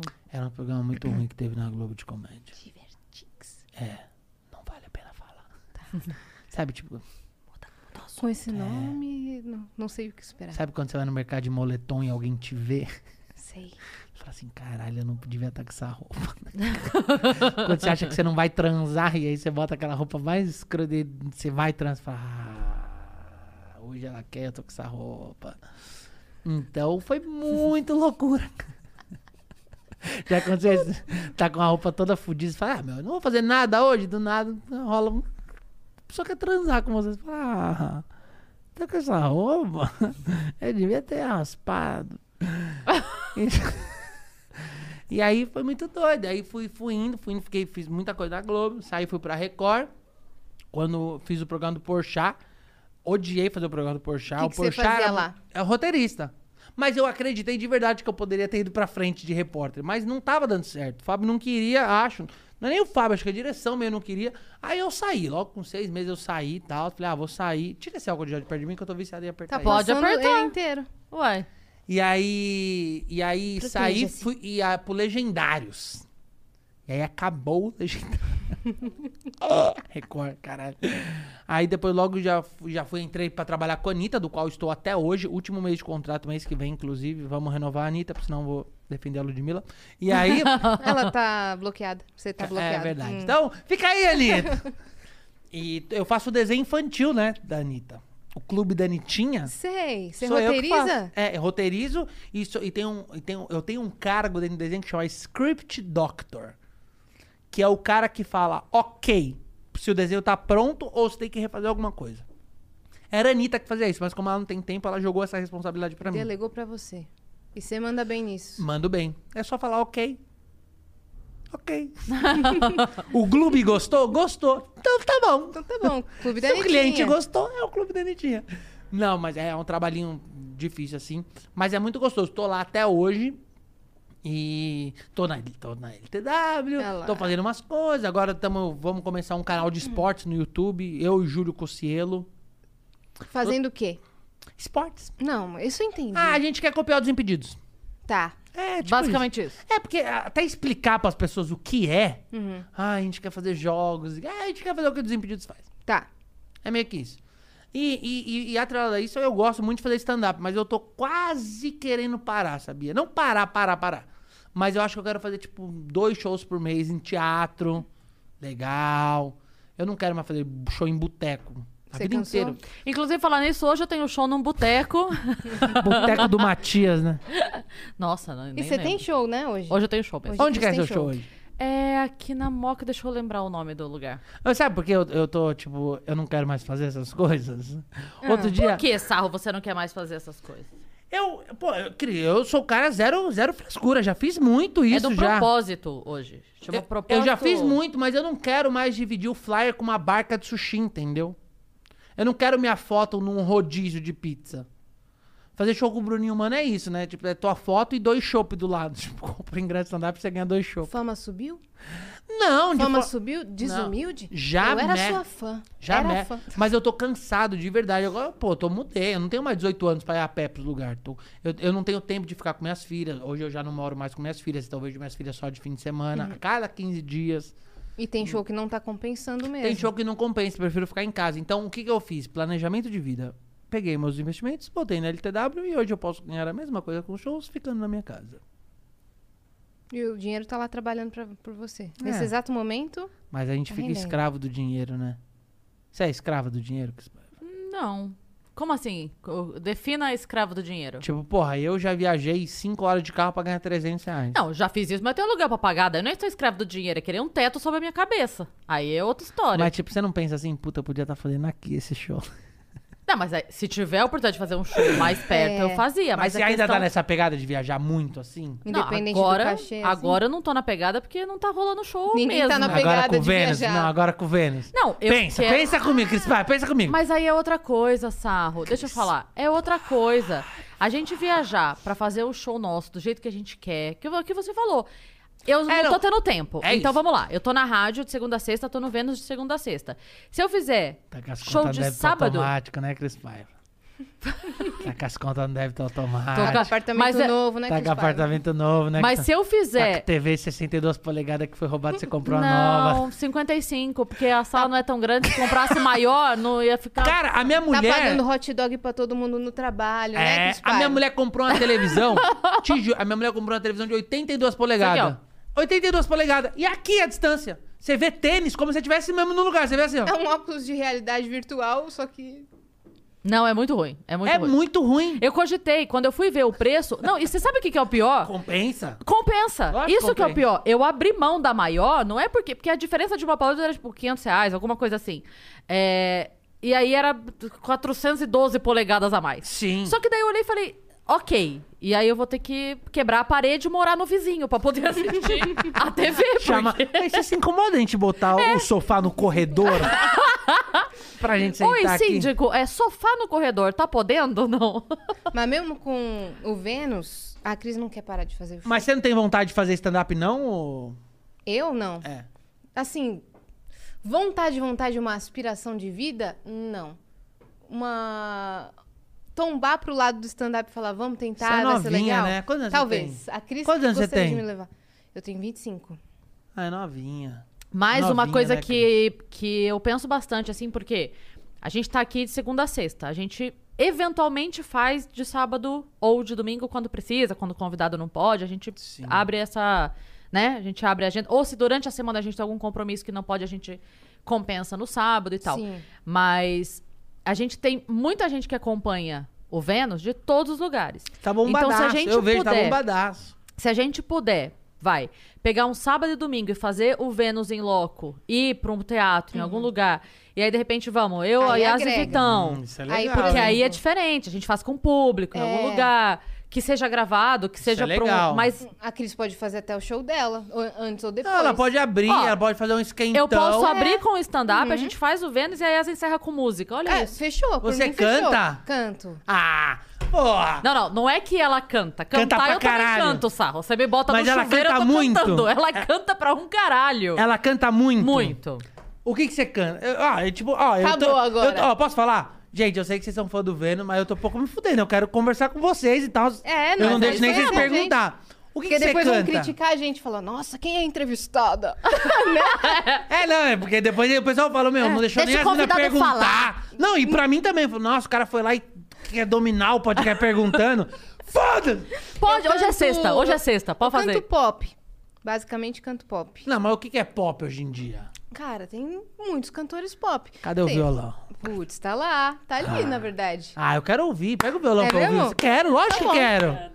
Meu, imagina, eu tô do lado de- de uma menina que eu gosto pra caralho de acompanhar no YouTube. Eu não tenho oportunidade de ver vocês. O seu trabalho eu acompanho e acho a Cris Paiva. Você não teve nem como não acompanhar porque você tava. E acho a Cris Paiva, fala em termos de. Óbvio que não se compara homem com mulheres e tudo mais, mas a Cris Paiva é a comediante feminina que mais me faz dar risada, isso sem dúvida. Fico muito feliz. É uma questão de gosto, mas é mesmo.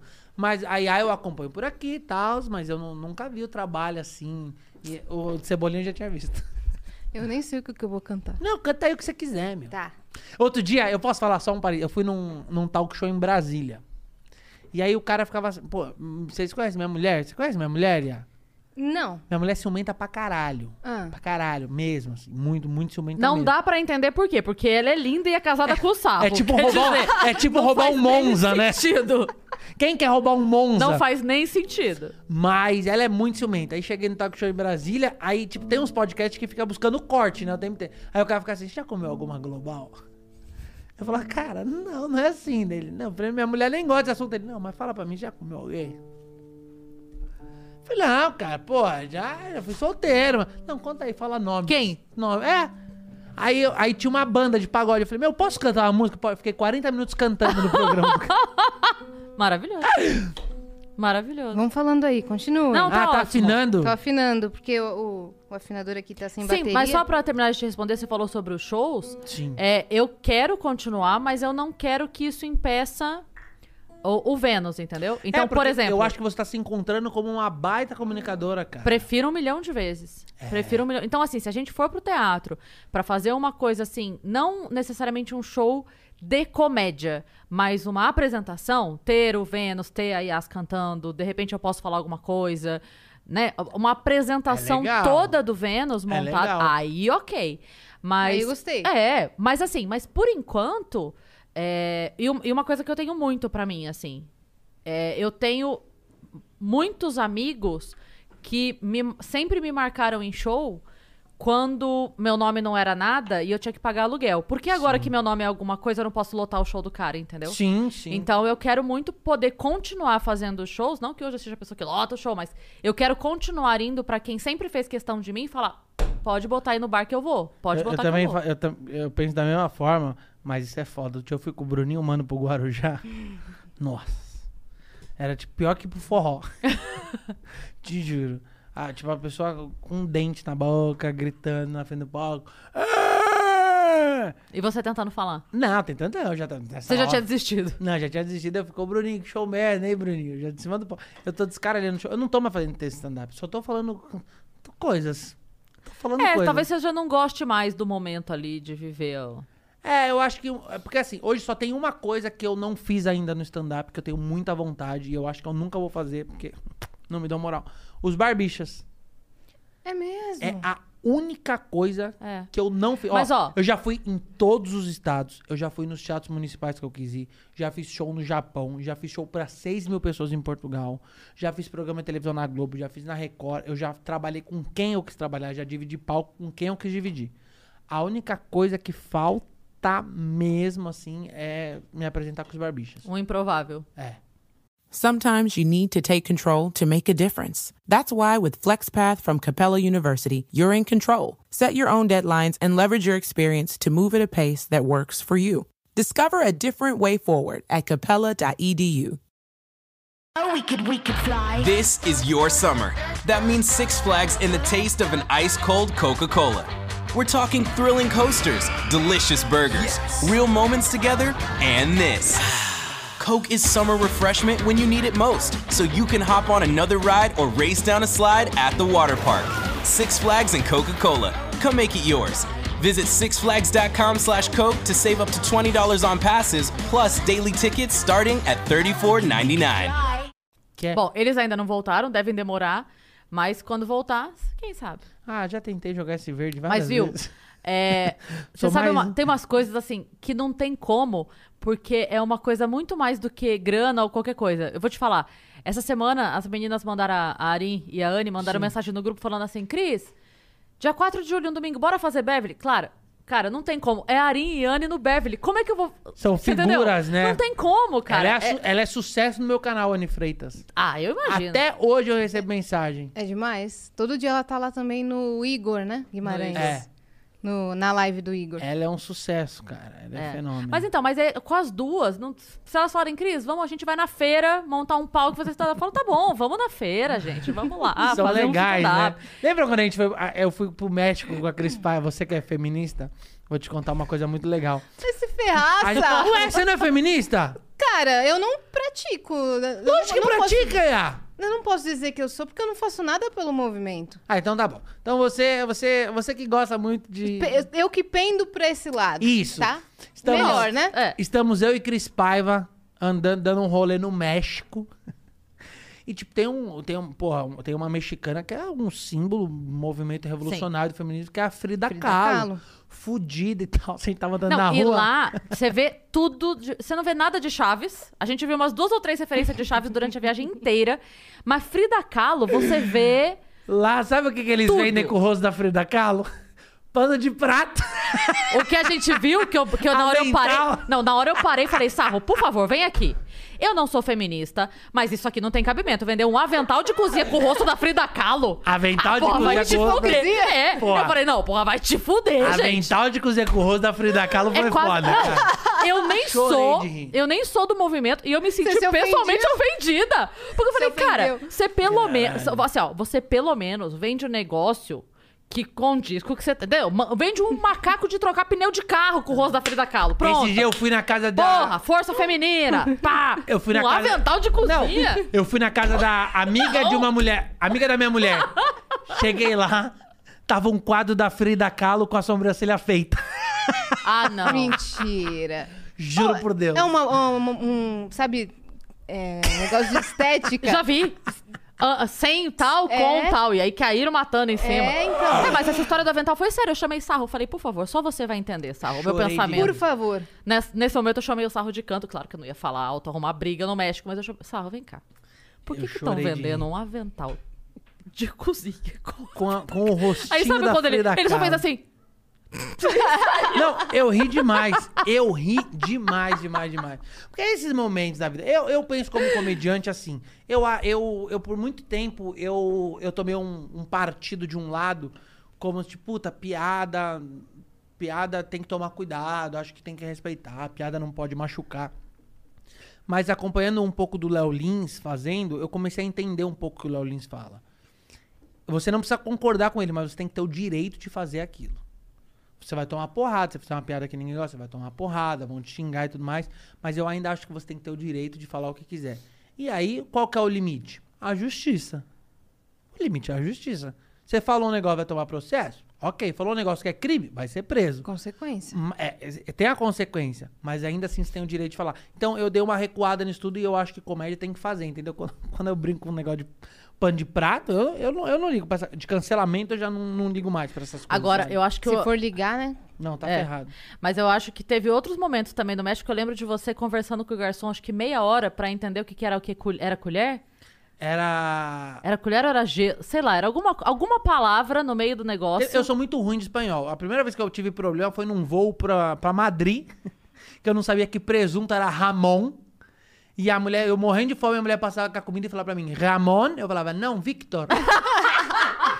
Presunto, presunto. E ela ia embora. E o cara do lado falava, Ramon. Ela botava e eu ficava, Ramon, pega um pão pra mim, Ramon. Achando que o cara chamava Ramon. Pensei, o cara chama Ramon, pagou a mais, filha da puta, ok. e a mulher só serve quem é Não, Ramon. putz, só me fez. Em Madrid teve uma história muito boa. Eu fui assistir o musical do Batman, que é o mesmo da Broadway. Tem um musical do Batman. Puta, tem um musical do Batman que é foda, que ele desce a tirolesa, dá com os dois pés no peito do Coringa e fala, I am Batman. Isso na Broadway, né? E, eu, E pô, canta? Não, e canta, e tudo, é fudido. E eu, porra, querendo ver aquilo, tô, tô em Madrid, fui pra lá, falei, porra, do caralho. O Batman aparece, desce na tirolesa, eu falei, é agora. Ele vai falar, I am Batman. Ele dá com os dois pés no peito do Coringa e vai lá, Olá, eu sou el morcegón. falei, que porra é essa vida? Eu falei, é o Batman. Eu falei, não é, é o boliviano, já vi tocar flauta na Paulista de domingo. e o Batman lá, olha, como estão todos? Assim, cara. E, te- e esse dia no parque, eu já vou deixar você cantar, tá? É, ela É, tá até agora. agora eu tô, tipo, já desafinou de agora. novo. Agora viu? dane-se. Esse dia... esse dia, Você vai contando do... eu do- fui assistir, eu, a gente foi, era o parque da Warner Bros. Depois você pula pra cá que a gente entrevista a Yas. Eu vou fazer a trilha sonora da sua história, vai. Eu fui no parque da Warner Bros. E, e eu fui tirar foto com o É uma Pato história Lucas. feliz ou triste? É uma história engraçada. Já não vou mais Aí ela não tem. Eu não tenho esse repertório. Lá, lá em Madrid, o Patolino chama Pato Lucas.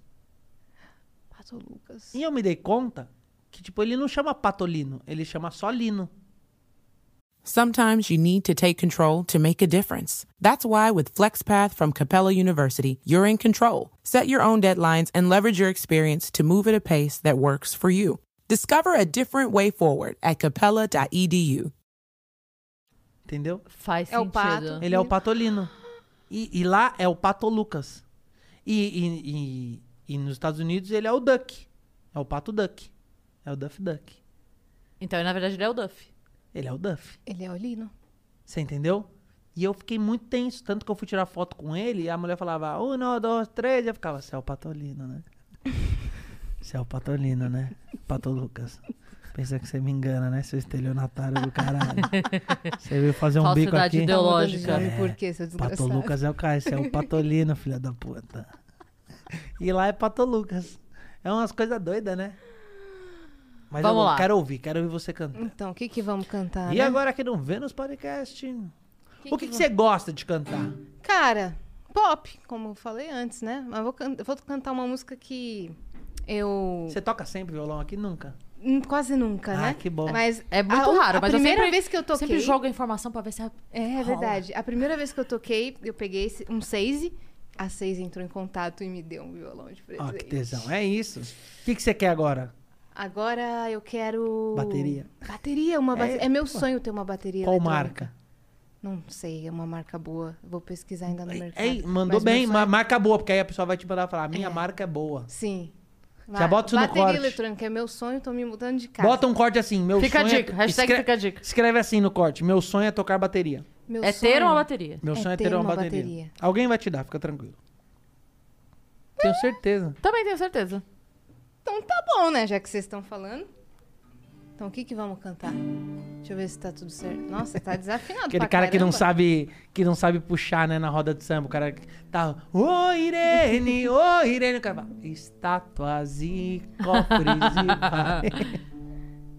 e. Essa música eu cantava quando eu tava aprendendo a tocar. Presídio. É, que é a música que chama Afinando o Violão. Espero que gostem. Ó, até teve aqui um...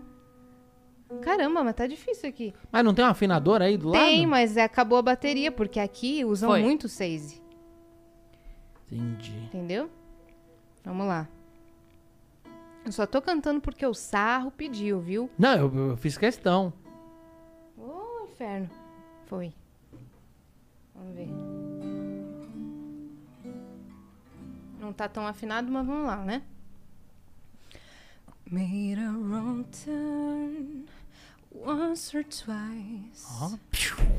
Dug my way out, blood and fire. O violão tá desafinado. Bad decisions, that's alright. Welcome to my still life. Mistreated, mistake, misunderstood, miss. Knowing it's so good, it didn't slow me down mistaken, always second guessing, underestimated. Look, I'm still around. Pretty, pretty, please, if you ever, ever feel like you're less than fucking perfect. Pretty, pretty, please, if you ever, ever feel like you're nothing, you're fucking perfect to me. Essa foi aí, aqui na Vênus Essa FM, a rádio que toca bicho. tamborim, reco-reco e o seu coração. Incrível, Que né? isso, cara? Mas, pô, você tem que mega ir atrás disso, cantar. Eu amo. Caralho, se eu tivesse essa voz, eu ia muito querer ser cantor. Eu queria tocar na mão das pessoas, sabe? Tipo, Fazer. Assim, assim. né? Nossa, mas deve eu, ser do caralho. eu queria muito a sensação de estar num show e ver a, a galera cantando uma música junto comigo. Então, é muito. Ó, eu já cantei com revelação. Minha, Sim. minha. É, isso eu não fiz. Mas eu já cantei, tipo, no show do Revelação, dentro do Barra Music, pra 10 mil pessoas, eu já cantei. Subi no palco Xande lá do, do Revelação e cantei uma música. E é muito incrível. Imagina ser uma música tua. É muito tipo Cambota. Cambota é um cara que eu invejo pra caralho. Eu queria muito ser o vocalista do Pedro Letícia. Que ele ainda faz humor. Ele tem a faz banda. humor, ele tem a banda, ele é legal, ele faz o Culpa do Cabral. O Cambo... Até a vida do Ele é Cambota é, gente muito fina. legal. ele é gay. Ele é muito legal. Você queria es- ser o Eu tô Cambota. espalhando coisas dos outros que não são verdade. Só sabe? pros cortes. Só pra poder. É, exato. Outro dia eu fui num podcast e falei que eu, tava- que eu já namorei a Marília Mendonça. Aí é mesmo? Qual música que é pra você? Ah, esse coração aí tá se fazendo de bobo. Ele gosta mesmo é de mim. que bosta a gente Esse cantando. coração aí. Não, vocês mandam. Tá você sendo canta? ignorante. Não, eu canto nada. Canto nada. Eu sei tocar violão, mas eu não canto nada. Ah, então você vai tocar agora. Eu sei tocar algumas coisinhas. Ó, eu sei- Agora. eu, eu, eu, fiz, um- eu fiz um tempo, eu fiz aula de violão, né? Eu Ah. fazia aula e tal. Mas eu sou, eu sou muito do reguezinho.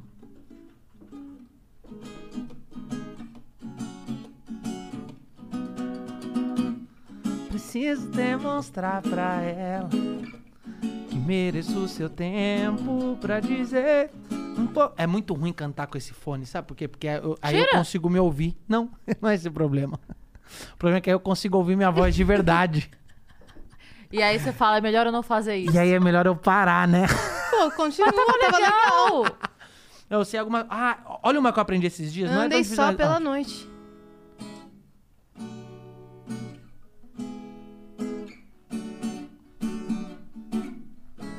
Não sei por que você se foi. Tantas saudades eu senti. E de tristezas vou viver. Daquele adeus não pude dar. Você marcou a minha vida. Viveu. Ah, eu tenho muita vergonha, cara. Eu tô com Cara, vergonha. continua. Para! Eu tenho gente muita. tava A gente tá curtindo aqui, curtindo. cacete. Você cortou a vibe. Você sabe Bitch, cantar. Sabe cantar Você Andei cortou só? a onda do imperador. Você sabe cantar Andei Não, só? só sei. Andei só pela noite. Ah, então vamos- então- então- então Só vai. isso que eu sei. Não, daí é Cachorros da rua. Cantei um reggae pros caras. Ah, isso é bom, gente. Então vai lá. Então vai lá. Essa eu não sei. Meu irmão gostava muito dessa música. Preciso demonstrar pra ela que mereço seu tempo pra dizer um pouco das ideias novas, dos lugares de onde viajei. Se ela botar fé na minha história, que é de rocha e vem do coração.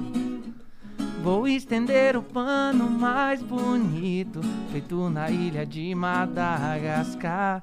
Um bop de Javan, um de na viola, com humildade de quem sabe onde quer chegar. Reparei a flor do seu vestido, só guerreiro de áurea boa pode merecer. Que ela parou, olhou, sorriu, me deu um beijo e foi embora. Não vi mais a gata, mas tenho minha gaita pra hum.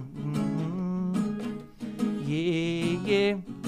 Oh, eu andei só pela noite.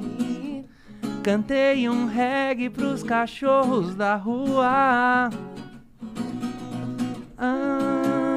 Andei só pela noite. Cantei um verso daquele velho samba pra lua. Andei só pela noite. Lindo! Ah, muito legal, né? Nosso vídeo não Gostei. monetiza mais. Muito obrigada. Não monetiza mais porque cantou? será? Gostei da referência ao salgadinho. Por causa da lua. Lua vai iluminar os pensamentos dela. Fala pra ela. Fala pra ela. A primeira vez que eu aprendi a tocar foi brasileirinho. Ó.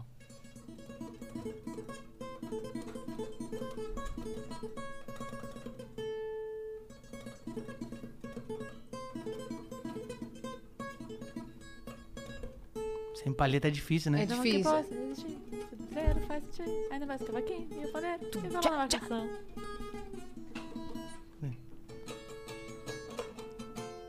Ah, é difícil, mas eu adoro o violão. Acho o violão um dos instrumentos mais incríveis.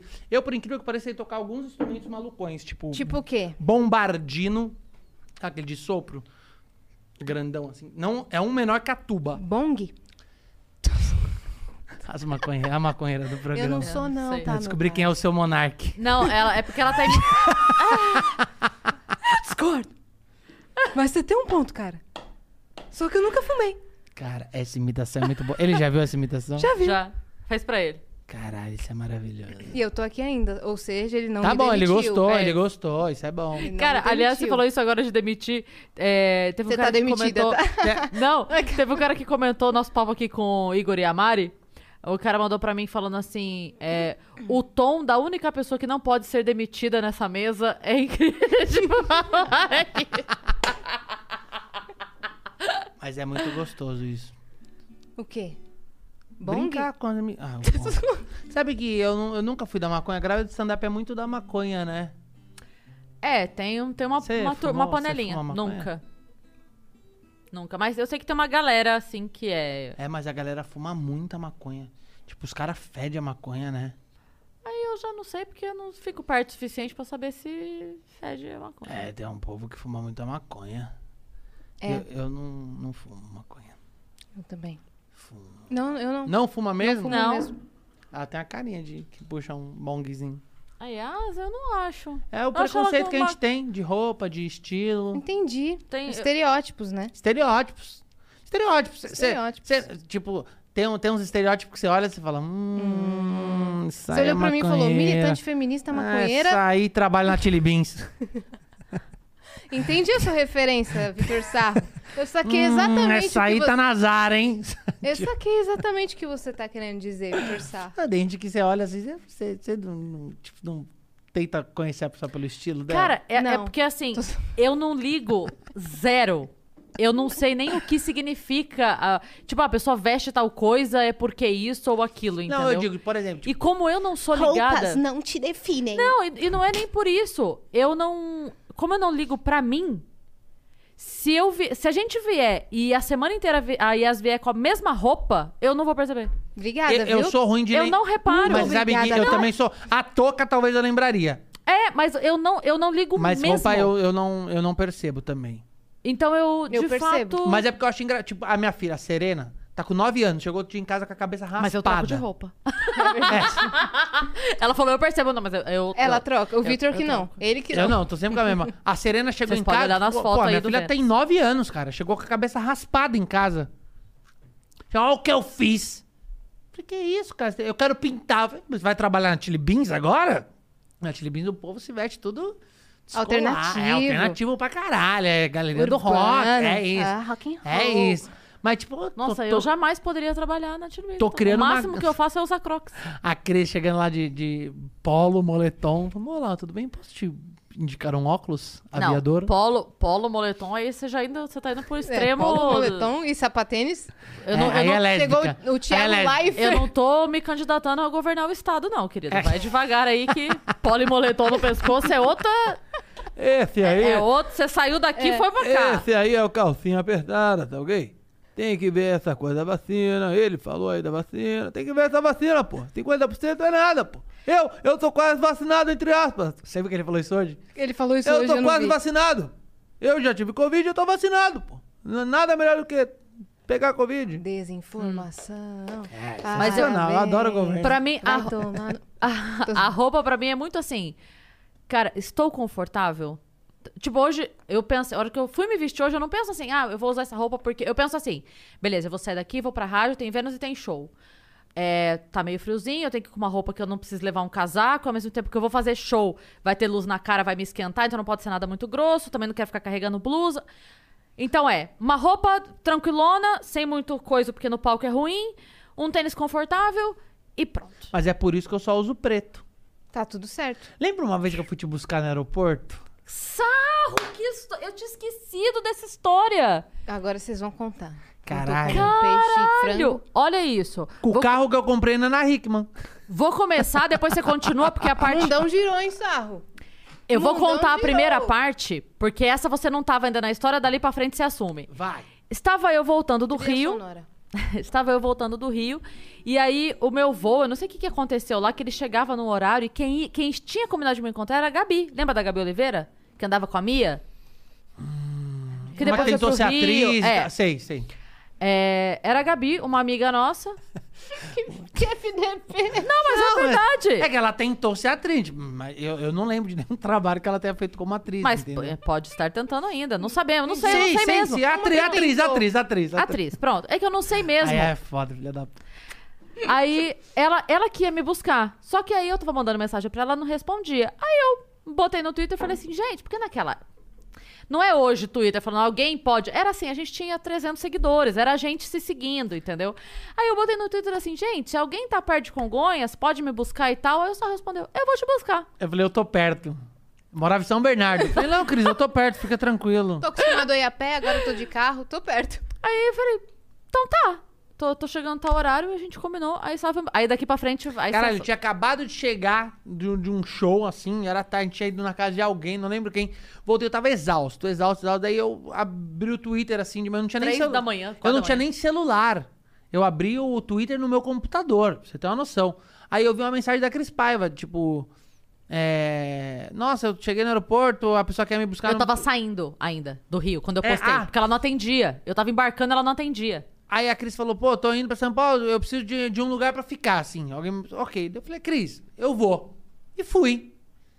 Peguei e falei, pô, imagina, eu quando, quando eu precisar- se eu precisasse de alguém, eu tenho certeza que a Cris faria Na isso também hora. por mim na época. Sem comunicação, era 2000? sem celular, você foi assim? Sem nada. Eu, foi. eu não tinha internet, não tinha essa coisa, não tinha iPhone na época.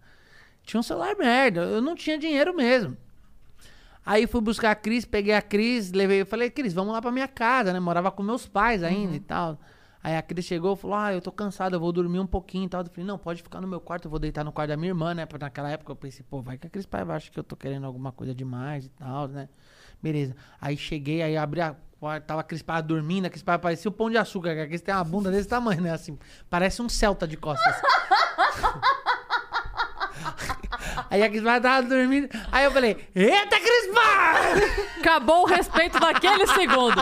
A intimidade se instaurou Acabou, acabou. ali. Dali pra frente já. Aí, porra, aí fui lá, a Cris, aí eu nem lembro, depois, depois eu fui levar a Cris em outro lugar, mas eu sempre fui esse cara de fazer coisas pelos meus amigos. Por exemplo, em pé na rede. Conhece? Em pé na rede, um Já grupo, ouvi falar. um grupo de cinco comediantes de Belém. Ah, Quem vá. são esses? Depois virou quatro grupos, que hoje é o Murilo Couto, Vitor Camejo, Rominho Braga e. Osmar E Campbell. Osmar Campbell. E Que na época era Osmar Júlio. Mas eu não consigo chamar ele de Osmar Campbell. Eu Não. só chamo de Osmar Júlio. Não, Osmar Campbell, pelo amor de Deus. Aí. Osmar Júnior não ficou bom, não. A, a gente chama ele, na verdade, de Osmar Sucrilhos na minha casa. Porque uma vez ele ficou lá uma Eu semana, lembro. comeu sucrilhos da minha sobrinha inteirinha, a menina chorando e ele não foi comprar outro. meu pai. Meu pai. Meu pai falar, e aquele teu amigo lá, os sucrilhos? Aí eu lembro, pô, Caramba, Osmar! a gente tava começando, ninguém tava na TV ainda, nem Murilo, nem nenhum dos moleques. E me chamaram pra fazer uma participação no- na Praça é Nossa. E eu fui e fui com a camisa do Em Pé na Rede, porque eu nem tinha show pra divulgar. Fui e divulguei o Em Pé na Rede, que nem era meu grupo nem nada, acredita nisso? E tu foi? Aí eu, ah, eu sempre quis ajudar os amigos, porque eu sempre fui muito ajudado também, entendeu? Sim, então eu sempre tava- tentei ajudar. Eu tenho, tem uma galera que até hoje, tipo, pô, a gente é amigo desde aquela época. Cris e o, Murilo, é um cara que eu falo sempre, os meninos do Impera Rei. O Rominho, eu amo o Rominho Braga, adoro ele. Então tem um, tem um- meus amigos são aqueles amigos daquela época. Essa nova geração que tá chegando aí, eu não, eu não, eu não conheço muito, por- porque eu acho que tá todo mundo tentando ser o Ventura, sabe? Você sente isso às vezes? Sim. Eu acho que tá todo mundo querendo ser de quebrada, todo mundo é bandido, todo mundo tem a família foda e tal. Aí eu, eu confesso que eu não tô mais acompanhando stand-up. Isso me dá uma brochada É de stand-up. É. Isso me dá uma Nem do, a shows, nem visto vídeo. Não, isso eu nunca fui. Show dos outros eu nunca fui porque É eu tava mesmo? sempre no meu, né? Tipo, eu fiquei muito tempo no Comédia em Pé, a gente fazia 10 sessões por semana, né? Sim. Então era muito Nossa, corrido. comédia em pé era uma loucura. Era um fenômeno. Quando a gente ia pro Rio pra fazer comédia em pé, a gente ficava assim. A gente- Como? pra você ter uma noção, você conhece o Rio de Janeiro bem assim? Nunca fui, mas. Cara, a gente tinha um show 18 horas, um 21 e um 23. Em três lugares diferentes. Sendo que o último era na Barra. É, tipo, a gente tinha um show em Niterói. Aí iam, íamos, éramos cinco do elenco, iam em cinco carros. O primeiro abria e já ia pra Barra da Tijuca. O outro abria e ia pra Barra da Tijuca. Quem fazia ia Não, pra acho Barra... que o do, o do meio era da Barra? O das O do meio era da Barra, que era o horário nobre da Barra, e o das 23 do Miguel Falabella no Norte Shopping. Ah, é verdade. Eu lembro que teve. Só que, tipo, é uma hora de um. Era, era uma hora e depois 30, 40 minutos pro outro. Então, tipo, o cara que abria o show, ele saía pra ir abrir o outro show. Isso aqui. Aí, e aí ia fazendo isso, cara. Era uma doideira, mas eram 10 sessões por semana, um negócio surreal, incrível. Então eu nunca tive tempo de ir assistir outros shows. Eu assistia show, tipo, do Leandro Hassum, que era um antes do nosso, ou às vezes um depois. Aí chegava ficava- 15 minutos antes. Chegava 15 minutinhos, ficava assistindo ali, tudo mais, mas eu nunca acompanhei muitos shows do Comediantes, porque tava sempre fazendo. Trampando. E agora eu mudei pro interior de São Paulo, então eu também não fico vindo pra São Paulo ver show do Onde você tá agora? Tô morando em Mogi das Cruzes, Uhum. que é legal demais. Né, Não é, é- é interior, Mogi? É, é. É uma hora e pouquinho. É tipo Sorocaba, assim. Sim. É um interior desenvolvido, sabe? É, eu adoro o centro lá de Mogi, é muito fofinho, né? É o Tem interior teatro, desenvolvido. É, o municipal igreja, ali. Aquele interior, É, tá centro bem... de interior bem raiz, É assim. muito desenvolvido Fofinho. já, mas ele, é- ele ainda é considerado interior, tipo. é. Mas é gostou demais. Mas é que eu realmente não acompanho muito. Eu vejo esses cortes que o pessoal tá postando na internet e tudo mais. Aí eu acompanho um pouco mais. Mas é o que eu falei, o que eu sinto dessa nova geração é que todo mundo quer ser o cara da quebrada, entendeu? Saquei. E o que, que você tem feito do seu conteúdo? Do meu conteúdo de stand-up? Uhum. Não, de internet. De tudo. De internet, cara, eu, eu. É engraçado. A minha vida, eu viralizei. Eu viralizo coisas há muito tempo. É. Qual foi a primeira vez que você viralizou? A primeira vez que eu viralizei foi o vídeo da Fátima Bernardes, que, do jogo do Corinthians. Te- Teve o do caminhão de laranja. Tava esperando ela. Teve Pô, do eu quero saber já. Teve do caminhão de laranja que o cara foi soterrado por um caminhão de laranja.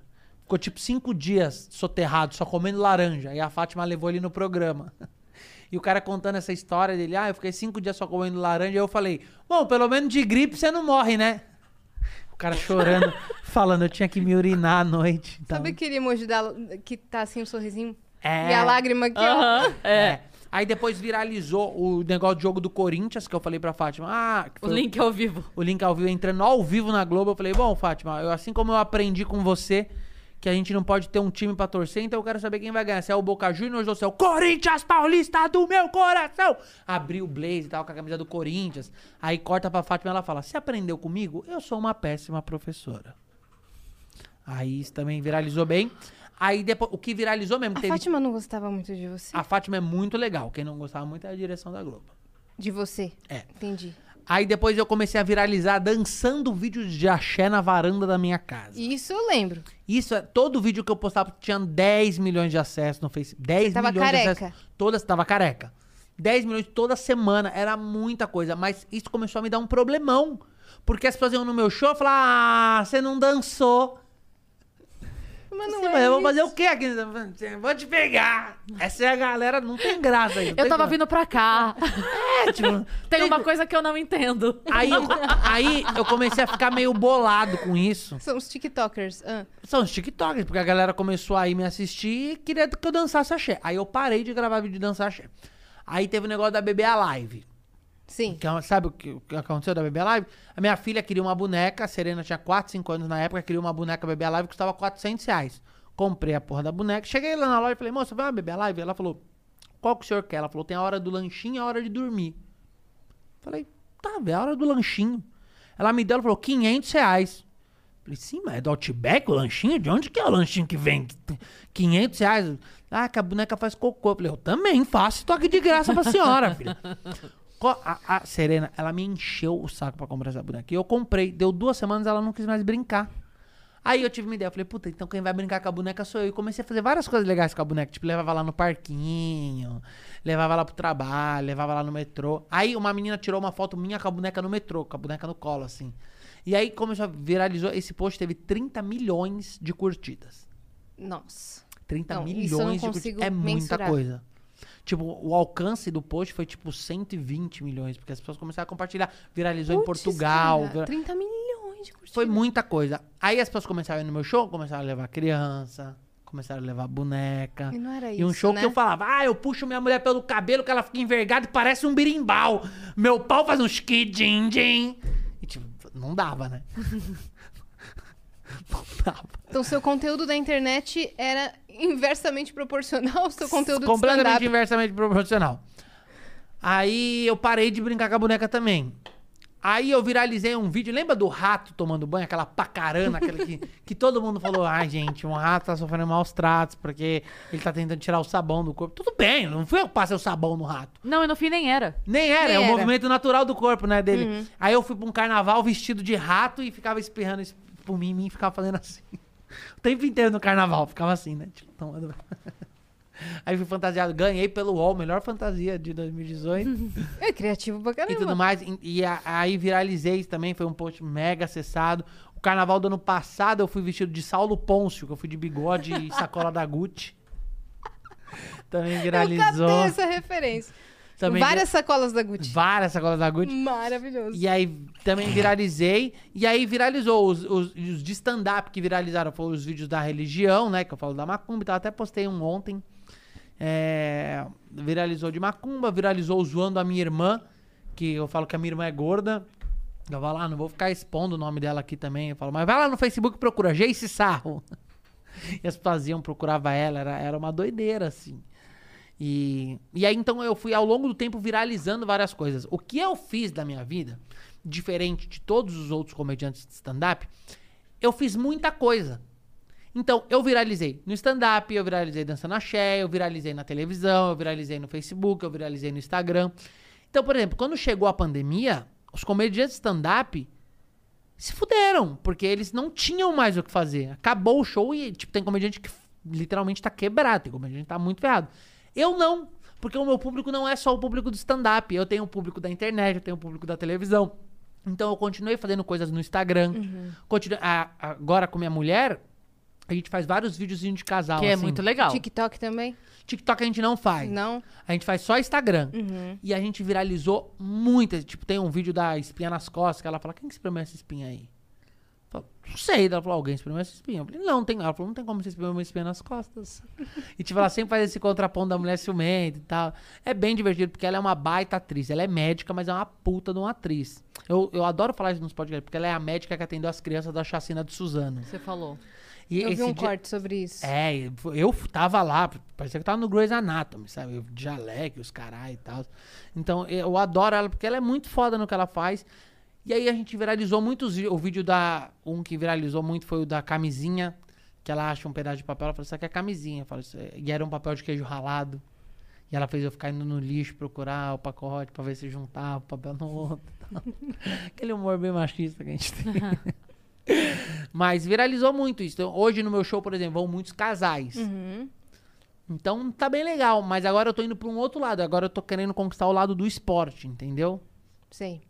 Que é uma outra coisa. Porque eu- não quero mais ficar refém do stand-up. Uhum. Como os outros comediantes ficaram. Mas você joga? Futebol, essas Uhum. coisas? Jogo. Sei jogar. Não sou, caralho, muito craque e tal. Uhum. Mas sei jogar. Jogo, jogo junto com o Falcão do futsal, que é o melhor jogador do mundo e tal. Jogo ao lado desses caras, assim. É... Mas não quer dizer nada, né? Se você é bom ou se você é ruim. Não, não quer dizer nada. Não, quer dizer Não, eu nada. tenho certeza. Aí que as você- canta pra caralho, eu tô aqui e não canto. É. Eu posso ficar cinco anos aqui do lado dela. Não, mas eu Não sei, vai- eu não sei é. jogar. Será que qualquer pessoa Traz a bola, sobe a bola aí, É, gente. sobe vocês vão ver que eu vou fazer um gol de Nossa. bicicleta Nossa, aqui. de vão- Eu verdade. tô a aqui do lado da Yas, tem cinco anos. Me dá esse violão aí. É. Porra, vai sair merda nenhuma. Pô, eu queria Qual de verdade que ele fizesse embaixadinha. Ah, porra, eu não sei fazer isso, eu acho assim. Sobe a bola, alguém. Sobe a bola. Posso falar? Eu vou, posso perguntar também ou só eu posso ser entrevistado Você aqui? pode Não é falar uma o que você entrevista, é uma quiser. conversa. É uma Ah, tá. conversa. Hum, é o lema do podcast? É, eu sou- Vênus Podcast, uma conversa. É. É um Qual foi o dia bate-papo. mais Uma feliz conversa da... de outro mundo. Qual foi o dia mais feliz da vida de vocês? Não sei. Tirando esses dias clichê, nascimento da minha filha. Mas é. Não, Não, tira- não é só o mais feliz, mas é o mais importante. Não. Mudou todo o resto. Tipo, tudo bem, mas eu tô falando assim, o- qual foi o, o dia que o seu trabalho... Mudei Ok. a pergunta. Tá bom. O dia, que, o dia mais feliz que o seu trabalho pôde te proporcionar. Meu Deus, cara. Tô perguntando isso pra todos meus amigos. Eu não consigo escolher agora. É muito difícil É escolher muito um dia difícil. só. Tem muita Sabe por coisa, quê? né? Assim, ó, por exemplo, a primeira vez que eu fiz um festival grande foi muito marcante. A primeira vez que eu fiz Risadaria? um risorama, Ah, o Risorama. duas mil pessoas É, muito rindo comigo. Porra, isso é foda pra Qual foi o caralho, maior, teu entendeu? maior público, assim? Ah, foi festival. Festival. Foi festival. Acho que. Risorama. Acho que foi Risorama mesmo. É, eu já fiz o Risorama em várias cidades, então. Ah, eu fiz o Risorama. e ro- É. Fiz Chapecó, Porto Alegre. É, Lon- Londrina? Acho que Londrina não. E eu que fiz um Maringá. ano novo na Paulista, um milhão e poucas pessoas. Porra, isso deve ser. Animal. Maluco. É animal. Surreal. Tipo, porque é um milhão de pessoas não estão te vendo, literalmente, porque a Paulista é muito grande. Mas, tipo, você fica no telão na Paulista inteira e o seu som sai pra Paulista inteira. Então, tipo, tinha um milhão e É duzentas mil pessoas. Você fez a pergunta e agora Oh. eu tô pensando coisas. Então, por exemplo, assim, é que por isso que eu falo, é difícil escolher, né? Uhum. Mas, por exemplo, eu fui gravar o Mulheres lá no Gazeta e Sim. bati um papo sobre comédia com Ari Toledo. Ah, isso é legal, Porra, é, pô. aí entendeu? é pra caralho. caramba. Então, é aí, eu vou botar esse como o primeiro? Não sei se é o primeiro. Entendi. Mas é Porque importante. é Mas é importante. importante. é. E o Então, teu? O meu, cara, são vários momentos. O dia que eu fui no, no Famosos da Internet da Eliana, porque o vídeo viralizou. Ah, isso foi é um, legal. um turning point importante. A primeira vez que eu cantei num palco também. A primeira vez que eu apresentei uma peça de teatro foi muito legal. É, o, o dia que eu fui ao Flow marcou muito a minha vida. Eu nunca fui, eu nem conheço os caras do Flow. Porque. Acredita? É, É mesmo? que eles estão fugindo de você lá mesmo. É, eu reparei. né? Eles devem nem saber quem eu sou. Devem nem saber. Então, o dia que eu fui ao Flow, ao Flow foi muito marcante na minha vida, porque tudo aconte- começou a acontecer Ah, depois legal. do Flow, e não faz muito tempo. Mas cada coisa, cada pessoa que eu conheço é, pessoalmente que eu admirava, um artista, por exemplo, que eu admiro e eu conheço pessoalmente, consigo trocar ideia. Isso pra mim é o mais Isso legal. pra mim é muito legal. Ou quando alguém chega e fala, cara, é, me inspiro no seu trabalho, eu tô aqui desde o começo, eu vi sua vida progredir, é, isso me inspira a também Isso é muito legal. trabalhar, porque eu tô aqui do- quando você, não, você tinha zero, tá ligado? E aí você tá construindo sua vida, é muito legal, isso me deixa muito feliz. Então, vários momentos eu não É, consigo eu, eu, eu- muito não, eu pergunto porque eu também não sei. Por exemplo, eu fiz o show lá de Portugal pra 6 mil pessoas, que eu pedi minha mulher em casamento no meio do show. Foi um show que foi transmitido ao vivo, é, ao vivo não, mas foi transmitido tipo o especial do Roberto Carlos na TV de Portugal. Era o especial de fim de ano da televisão, da SIC TV. Era no show do Fernando Rocha, pedi minha mulher. Mas acho que um dia que eu me lembro muito assim, que eu quero que aconteça mais vezes, foi um dia que tava eu, Xande do Harmonia do Samba, que eu sou muito fã, Pericles, que eu sou muito fã. Nossa, o Périx é incrível. E o filho do Pericles, e minha mulher também tava.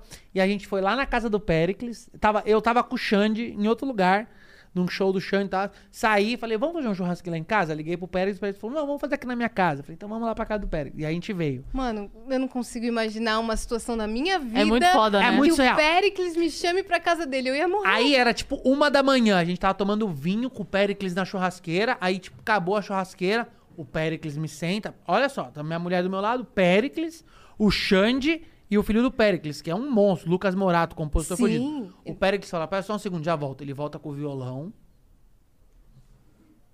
Aí ele bota o violão aqui, aí ele começa a tocar, tipo. Melhor eu ir. Começou a tocar música. Aí eu fiz o meu primeiro talk show ali. Eu falei, gente, vocês se incomodam de eu fazer perguntas pra vocês? Aí eles falaram, não. Eu falei, eu quero saber qual é a música de vocês que vocês mais gostam de tocar. Aí eles tocavam. Pericles tocou a música, que é aquela, vou confessar que era eu. Aí ele tocou, aí o Xande tocou a dele. Eu falei, qual que é a música que vocês mais gostam? Aí ele tocou, ele tocou. "Qual- Qual que é a música do seu ídolo? E, e ali, não tava gravando nem nada. É um dia que só tá na minha memória. Aí eles me contaram as histórias das músicas. Eu falei, pô, eu sou muito fã de tal música. Me conta a história dessa música. Ele falou, essa música eu escrevi pra tal pessoa. E foi assim. E aquele dia eu voltei pra cá chorando, te juro, chorando. Chorando. Porque, tipo, não é um dia que tá gravado. E tá, tá muito firme na memória. Se eu fechar o olho, eu lembro exatamente eles tocando violão na minha frente. O Xande falando que ele é muito fã de Djavan e tudo mais. Cara, isso é surreal, né? E é muito incrível. isso. Então a minha vida toma uns rumos. Por exemplo, eu vou casar. Eu acredito eu que eu vou casar no final do ano, se todo mundo tiver vacinado, tiver tudo certo. É, um dos padrinhos nossos, é uma coisa muito doida, é o Luciano, do Zezé de Camargo Luciano. Que demais! Porque ele é muito nosso amigo. E, tipo, são pessoas que as pessoas não sabem. Uhum. Tipo, a gente vai no show dele, ele vai, a gente se fala toda semana. É muito doido isso, Uhum. né, cara? E o que eu ia te perguntar quando você falou que você fez um show pra um milhão de pessoas na Paulista, o que, É. que passa na cabeça você fazer o show e lembrar de alguns anos antes em que você foi deixado pelo Oscar Filho na Paulista pra você voltar a pé pra Eu sua sou- casa? Eu sou muito chorão, eu choro muito. Os comediantes me zoam muito, falam que eu sou o comediante mais chorão do mundo, né? Mas eu choro toda hora, toda semana eu choro. Porque quando eu lembro do meu começo, é, me dá uma, uma sensação muito doida, assim. Porque não foi um começo fácil.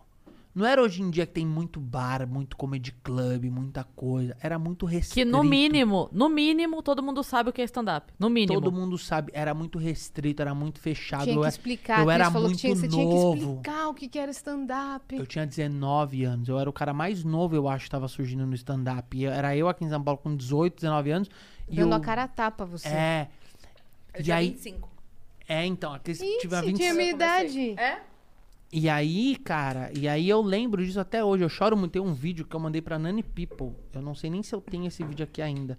Eu, eu vou tentar mandar pra vocês. Ô, se tiver, é, manda aí no WhatsApp pra Cris que ela, ela manda A gente pro manda pro Vitão, pra ele botar aqui. Ah, eu- deixa eu ver se A eu gente tenho quer esse botar vídeo na, Nani no- People. na tela pra galera saber também. Será que eu tenho esse vídeo? Eu não lembro. Puta, eu não lembro se eu tenho. Eu, sei, eu postei ele outro dia. Deixa eu ver se eu tenho ele postado. É um vídeo. Que aconteceu? A Tá no Nani- seu Instagram? Tá no meu Instagram. Deixa eu ver se eu acho. A Nani People, só pra vocês entenderem uma Tenta coisa. a chave, então. No Instagram? A Nani People foi a pessoa que. Aqui, ó. Tá, mas tá Vou onde? no do seu- Vênus. Isso, bom. Manda. Vocês conseguem postar aqui? A gente Sim, consegue manda, passar na tela. Manda pra mim. Eu, eu, eu tenho muita Ah, pronto, tá no, no, no Instagram do Vênus. Eu mandei no Tá Vênus, logado aí? da. Vocês conseguem postar aqui agora? Sim, Sim. Ah, eu quero ver. Acho que eu pode. Pega mais um refri pra mim. aqui. claro. Vocês vão entender um pouquinho. Esse vídeo, é, esse cara que vocês vão ver aqui no vídeo não é o Vitor Sarro. Quem é? É o Vitor Hugo. Que é uma pessoa muito diferente. É muito doido, tá? Tá. É, ou- é outra pessoa. O Vitor Sarro é esse cara inconsequente que faz piada, que brinca com todo mundo, que fala muita merda, que erra muito, mas que pede desculpa com toda a humildade do mundo. Se percebeu que errou, ele vai lá, ele pede desculpa. O Vitor Sarro é um cara. O Vitor Hugo é um cara cheio de dor, machucado com a vida. É um cara muito triste. E é um cara cheio de conquistas boas, mas é um cara ainda muito muito complicado, sabe? É- é, o Vitor Sarro e o Vitor Hugo, ele- eles, eles brigam diariamente. Porque o Vitor Sarro é muito feliz. Ele vem Pra aqui, cima, ele dança, Ele toca ele violão, ele dança, ele canta sem saber cantar. Ele toca violão, ele vai aonde ele tá. O Vitor Sarro é um cara com muita, muita tristeza, muita mágoa, muita dor, Vitor sabe? Hugo. O Vitor Hugo é um cara com muita tristeza, muita dor. Um cara feito eternamente de gratidão, cheio de sentimentos. Lá. E esse vídeo aqui é, é, é muito. É muito. Meu Deus. Ai, peraí que eu tô sem fone. E tá sem som também. Tá aqui no cantinho.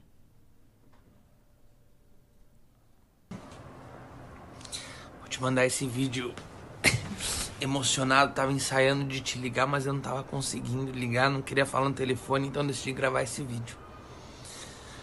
Hoje eu tô embarcando pra Portugal e vou fazer um show lá. E os ingressos já estão esgotados 5 mil lugares. Vou fazer um festival lá com os maiores comediantes de Portugal.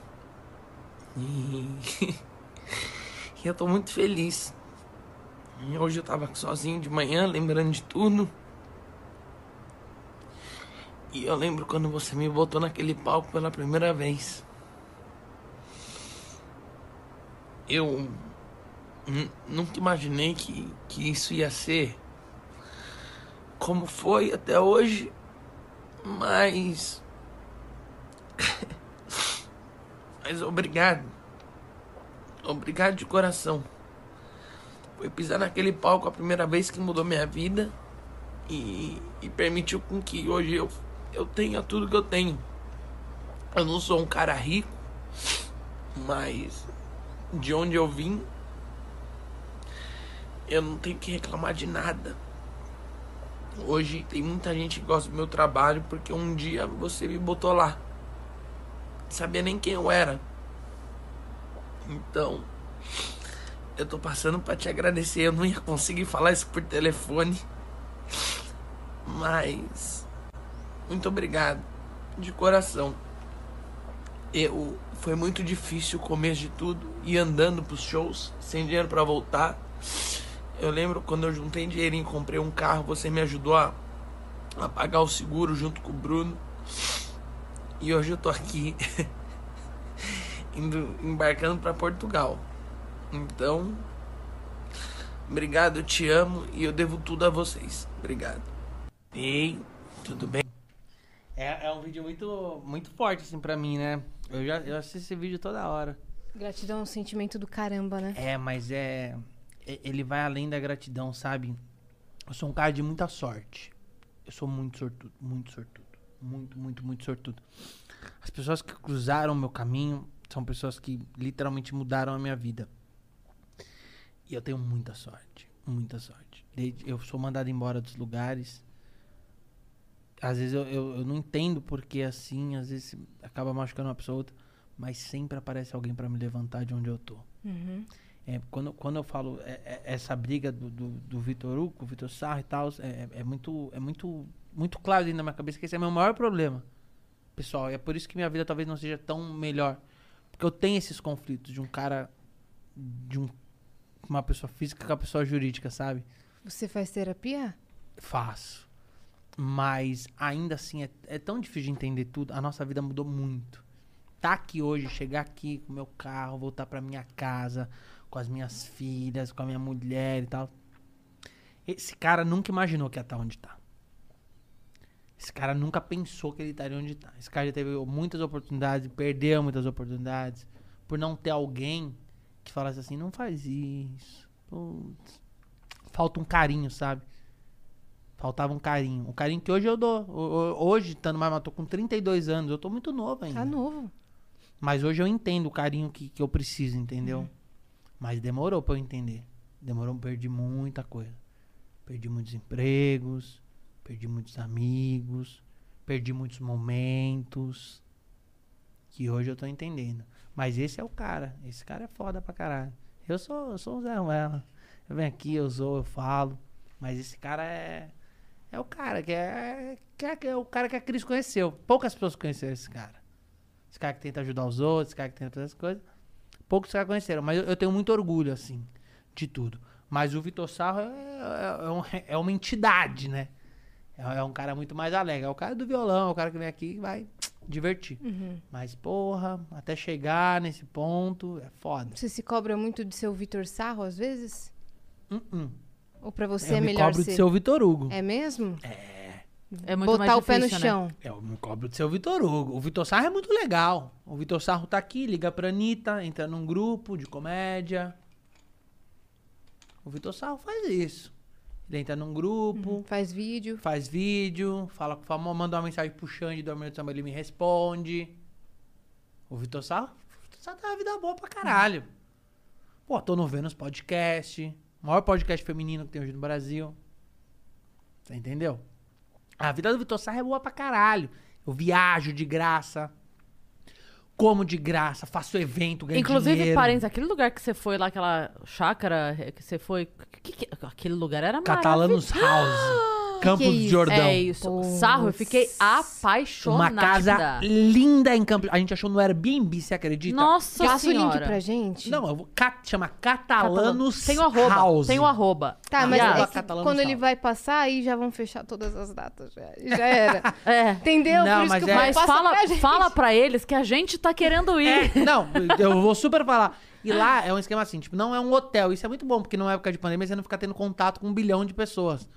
Uma casa gostosa, linda, grande. Uma, uma lareira de lenha Rústica embaixo. a casa? Rústicazinha. Estilo Campos de Jordão mesmo. E, literalmente você olha e fala, putz, essa casa é em Campos do estereótipo Jordão. de Campos, tá? Uma- a vista mais linda que eu já vi na vida.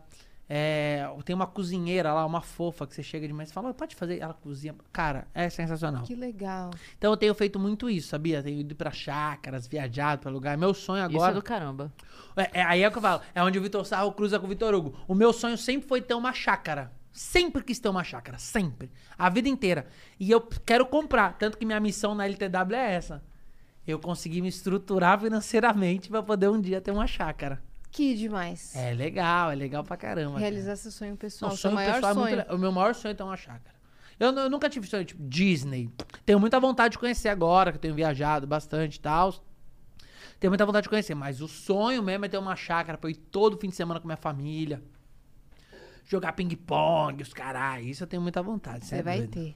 E é você vai chamar a demais. gente pra jogar uns ping-pong. Tá maluco, eu adoro receber gente na minha casa. Aqui nos últimos três anos eu, eu tô morando na minha sogra, né? Agora que eu vou sair. Daqui também 20 dias eu vou sair nos- pela primeira vez nos últimos três anos. Foda, né? E nos últimos dois, pandemia, né? Não, É. pandemia, fiquei É. sem grana total. Tipo, porra, passei por um, por um processo muito grande de perda de dinheiro e tudo mais. Uhum. Porta se fechando, e outra se portas abrindo. fechando, outras se abrindo. Mas aí fui morar na casa da minha sogra, o que me permitiu me levantar um pouquinho mais pra eu agora poder sair de casa. Tipo, tanto. É foda. Nos últimos. É, é o que eu falo, ninguém sabe da nossa vida particular, né? Sim. Nos últimos três anos eu tô morando na casa da minha sogra, num quarto. Tipo, eu não tenho um, um quarto pra botar minhas filhas. E eles são muito legais comigo. Porque às vezes a gente vai pra praia, eles, sepa- eles dão um quarto da casa deles, sabe? Tipo, dorme os primos, dorme irmão, dorme pra minhas filhas. Eles são muito foda comigo. São muito, muito incríveis, assim. Então. É, é, eu percebo, assim, primeiro a mudança na sua vida que aconteceu, desde que a Maria chegou, foi É, não, avassalador. avassalador. Ela me transformou em homem, sabia? E. Mas na verdade não, não, não é a pessoa que transforma, é o amor que você sente por ela que te faz. Porque isso tem muito também. Eu vi uma Ela é frase muito outro dia. ah, eu, as minhas frases. Mas eu vi uma frase outro dia. Toda vez eu falo a uma. Márcia sensitiva. Não, toda vez eu, eu lembro de uma frase que eu vi, mas eu vi essa outro dia que falava assim: Um homem não muda porque a mulher o ama. O homem muda porque ama a mulher dele. Então, Caralho. assim, o, Não fala mais pra ninguém que essa eu vou postar. o seu amor pela Maria te mudou. É, mas Vo- é é, mesmo. vo- é você encontrar a pessoa que você fala, essa eu não posso perder nem fudendo. É, tipo, ela, ela me mudou, vou- ela me mudou é. em todos os aspectos. Hoje eu virei muito um Mas homem muito mais maduro a parte mais. da tua mudança, que eu vejo porque conheci o Vitor Hugo, é, a parte dessa tua mudança, eu percebo o quão família eles são pra você. E isso é muito legal. Total, total. Muito, assim. É, e isso é muito bonito de ver. Eu lembro que você entrou ao vivo numa live que eu tava fazendo com o Bruno Romano, lá na Olá. Sim. E aí você tentando dentro da casa procurar onde tava o sinal e todo mundo meio que, não, aqui, arruma lá e faz e tal coisa. Todo mundo muito parceiro, assim. Não, eles É são muito, bonito legais. isso. Eles são muito legais e eles ajudam muito. Hoje eu tava com o pai dela, inclusive, conversando de vários assuntos. E ele é esse cara, o cara legal, o cara que, tipo. O pai dela tá com 62 anos, 63 anos. Ele tá, tipo. Ele, pô, vamos jogar tênis juntos, sabe? Porra, isso, é- isso eu não tenho com meu pai, tá ligado? Meu pai não me chama pra nada. Meu pai não me liga. Se depender do meu pai me ligar, eu tô fudido. Você não tem uma boa relação com seu Não, pai? a relação com meu pai é a mesma relação que eu tenho com você. Se eu não ligar pra você, você nunca vai me ligar, entendeu? porque a gente não é, tem tipo, A gente não contato. tem contato. É com meu pai. Meu pai, é, tipo, meu pai é um puta cara legal pra caralho. Mas você precisa ir até ele, senão ele não vem até você, não, bicho. Viu? É, a gente. Como a gente tem o. A gente tem o flow aqui, a gente precisa encerrar até umas 8, 8 e pouquinho. Ah, tá Vamos bom. começar. E a gente tem uma sequência de mensagens, então eu quero. Bora, bora, Tá? então. Porque senão a gente deixa a galera aqui na mão e não podemos fazer isso Vamos atrasar jamais. o flow hoje? Vamos, dane-se! A gente sempre atrasa um Pau pouquinho. no cu desse... Imagina. Vamos lá. Primeiro, a Dada Zanetti mandou. Salve, salve meninas, estou adorando o podcast de vocês. Cada dia um episódio melhor que o outro. Pede pro Sarro contar a história do dia que ele ficou de patrão na festa da Anitta e não podia deixar ninguém dormir na casa dela. Beijos, adoro vocês. Beijo, Dadá. Beijo, Valeu Dadá. aí pelo. Esse aí pergunta. viralizou bem também. É, é a última história minha que viralizou, que eu contei lá no programa do Porchat. Eu fui passar um carnaval com a Anitta, voltando, fiquei uma semana dormindo na casa dela. Aí, tipo, foi aniversário dela, e o aniversário da Anitta é tipo o Animal Kingdom, tá ligado? Você tá parado, passou um Luciano Huck, passou a Angélica, passou um Will do Black Eyed Peas, uns negócios meio doidos assim, né? Aí, tipo, esse dia aí tava, tipo, tocando, era o Tchacabum. Formação original, Graciane Barbosa tava no palco. Nem o Gugu conseguiu juntar todo mundo. O Gugu entrevistou o PCC e não juntou o Tchacabum, pô. E foi muito doido. Aí lá para três da manhã a Anitta me chama e fala assim, ó, tem que, tem que mandar o pessoal... é, fica responsável pela casa, porque eu vou sair, vou dormir num hotel com meu marido e tudo mais. É, depois manda o pessoal embora, mas só não deixa ninguém dormir aqui, tudo bem? Porque minha família toda tá aqui. Eu falei, ok. Aí esse dia foram duas gastas. Primeiro que tocou o interfone falando, oi, Vitor, Mac... É, é, oi. Eu falei, oi, é da festa da Anitta? É, McDonald's. Falei, pra quem? Falou, pra Anitta. Falei, não ela já foi embora. Pô, o rapaz tá falando que é McDonald's pra Anitta. Falei, pode mandar embora, que deve ser penetra tentando entrar aqui. Porque a Anitta nem tá aqui, porra. Ninguém pediu McDonald's? Ninguém pediu McDonald's. Deu quatro da manhã, eu, eu vejo o irmão da Anitta berrando no telefone. Eu falei, o que aconteceu, irmão? Ele falou, porra, tem uma ação do McDonald's, vem, vai vir uma ação milionária aqui do McDonald's, e um idiota atendeu o interfone e mandou o McDonald's embora. então eu falei, tem como saber quem é? Ele falou, não tem. Eu falei, "Uf, então eu vou resolver. então deixa que eu vou resolver, cara. Voltou o McDonald's. Aí comecei a mandar o pessoal embora. Ô, Isabelle Fontana, vamos embora. e eu só lembrando, não pode deixar ninguém dormir aqui. Sobra só uma menina no final. Aí eu chego e falo, linda, tudo bem? Precisa de alguma coisa? Quer que eu te chame um Uber? Ela falou, não, não, eu vou ficar por aqui. Eu falei, ah, não vai. Eu, Não, eu vou ficar. Eu falei, não vai. Porque eu tenho ordem. Sabe o que você tá falando? Vitor Sarro. Sou caseiro da casa. Sou responsável pela festa. Eu quero que você vá embora. Não, eu vou ficar por aqui. Não tenho como ir embora. Eu te chamo um Uber. Não, eu moro muito longe, que não sei o que lá. Não, não, não. E ela começou a gritar. Eu comecei a gritar. A mãe da Anitta desce. Falou, Vitor, o que que tá acontecendo? Eu falei, pode deixar que eu já tô resolvendo, tia. Fica tranquila. Ela falou, sim, mas é minha sobrinha. Eu Falei, não, então ela pode ficar. Então, Mais uma gata. eu tava expulsando a sobrinha da Anitta de casa. Mas por que ela não falou, olha, eu vou ficar porque eu sou sobrinha dela, caralho? Ela foi burra também, né? Podia ter me falado. Muito bem. Próxima Amei, mensagem, cara. Yas. Ó, a próxima aqui é do Venas Underline CE. Venas. Venas.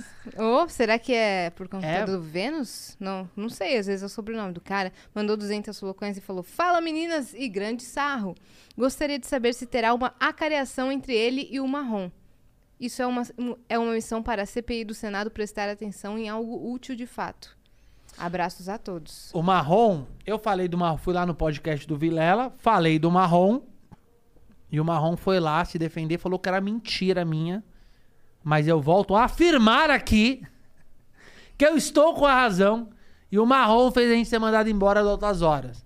porque foi lá pedir aumento pro Serginho.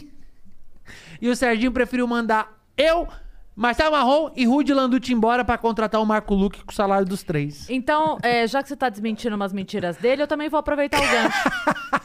Posso, Yas? Claro, agora Você me eu vou- permite? Aqui que eu vou pegar a minha bandeja de peixes. Não, eu, Eu- vou eu tô aproveitar. feliz, eu tô feliz. Porque fica meu nome circulando em bocas aí, que tem o nojo. Boca suja! E que- eu- primeiro que eu não vejo função do meu nome estar naquela boca, que eu não quero nem falar o nome da pessoa, essa aí que você citou, porque eu me recuso a dizer o nome. Mas, é, primeira coisa, vamos pontuar aqui. D- desmentindo por ordem. Eu adoro Ok? isso. Eu adoro isso. Não, pra, pra botar os pingos nos i mesmo, que aqui não tem essa não. Não manda um recado não, viu? ô? Cris trouxe dados. É Isso aí. exatamente isso. Primeira coisa é o seguinte: tentei falar com ela e ela tinha mudado o número do WhatsApp. Meu querido, se você tenta falar com uma pessoa que você tem 300 possibilidades de contato, sarro, muito simples e fácil. Aqui, ó, eu agora. acho muito simples. Você- Te ligar, muito simples. Não, É assim, o mesmo ó. telefone há seis anos. Primeiro, você tenta falar comigo, você manda uma mensagem e aí você vê que não foi, descobre que meu número mudou. Por qualquer motivo, tá bom? Você não sabia. Quantas soluções pra isso você consegue pensar em cinco minutos? Quatro. Pronto. Você vai mandar um inbox no Instagram, você vai me chamar no Twitter, você vai falar Pedir com a Yas, alguém. você vai falar com a minha com filha, você vai falar com o João Valho, com o menino do menino do pé na rede, com a, com a Ariana, com alguém você vai falar qual o número novo da Cris. Se você quiser, Não fez isso. se a pessoa quiser, ela vai falar. Não quis. Então, primeira mentira tá aí. Pode bater o martelo. Cadê o martelo do, Do, do Igor, aqui? Tá, tá, tá. Tá, tá, tá. Mentira. Mentira. Pronto. Segunda coisa que ele diz é: Ah, porque o cara pagou. Isso ninguém conta. Bom, então se você não vai contar que ele pagou, você conta como e por quê. Queria conta que rolou um contar agora. processo, conta que rolou cobrança na justiça. co- porque depois que o juiz manda pagar, é, o cara paga. Né? Não é. É. o cara pagou. O cara pagou e você tá falando como se tivesse ligado pra ele e falado, paga ele. Claro. Não, Foi não foi assim. intimado. Foi intimado, rolou processo, aí ele pagou. Então, já que você queria, contei. Você tava fazendo tanta questão, contei o detalhe. E, meu querido, só pra terminar aqui pra gente não enrolar mais, porque já que é pra dar view pra corte, eu dou pro meu canal mesmo. É, né? Eu tô aqui olhando o canal e acompanhando o que o pessoal tá falando. Lá, isso aí, isso aí às vezes é um É, erro. e a mas- última coisa é que quando você diz que o cara, que você estendeu a mão para o caído, se o caído é quem fez tudo que ele fez, o seu conceito de caído tá bem errado. Então só me resta, a- só me resta acreditar que você não consegue julgar o que ele fez porque vê nele um espelho e é duro julgar o espelho. É isso. Tome-lhe! E, to- e, e teja dito. E teja dito. Tem mais perguntas? E se Fim botar. E agora é muito sério. Se botar meu nome nessa boca de novo, vai rolar processo. Acabou o assunto aqui. Olha, Cris Paiva. Pronto. Gostei. Salve, gostei. salve, Vai do mentir chat. no Salve, quinto salve, dos infernos. Que é pra onde vai herege. Ó, coloca aí, Vitão, um vídeo do Will Nogueira. Nosso personagem, nossa figura carimbada do Vênus, que a gente tanto adora. O que, que vem hoje? Deixa eu Salve, salve, fone. Vênus. tirou! Tirou a barba. Cara, quando eu soube que esse humorista ia aí, eu fiquei, assim, muito feliz. Cara que eu acompanho pra caramba, morro de rir, já vi vários vídeos dele na internet. Cara que eu gosto demais mesmo, um dos melhores humoristas que eu já vi. Aí a minha pergunta é a seguinte, não ia ser o Porchat? O Will, o Will manda mensagem todo dia. Pau no cu! Todo Ele- dia ele manda mensagem. Com um cutuco. Eu tenho uma história com o Porchat muito boa. Uma vez, eu vou contar rapidinho. Uma vez eu tava no hotel em Pode Brasília. contar, Vou contar no 2x. Não se apresse. Ah, no 2x WhatsApp. Uma vez- Vou contar no 2x. Uma vez eu tava em Brasília e não tinha onde ficar no hotel. Aí eu descobri que o Porchat tava lá com a Yara, que era empresária dele e era muito minha amiga. Eu liguei pra Yara e falei, Yara, posso ficar no quarto do Porchat enquanto ele tá trabalhando? Ela falou, pode. Fui pro quarto do Porchat. Aí falei, caralho, tem uma banheira, vou entrar na banheira. Liguei a banheira, falei, ah, vou pedir uma comida também, né? Pedi a comida e tal. Os caras falaram, ó, em cinco minutos já tá chegando. Eu falei, ah, então vou esperar. E aí eu deitei na cama, dormi, acordei com o quarto flutuando em água.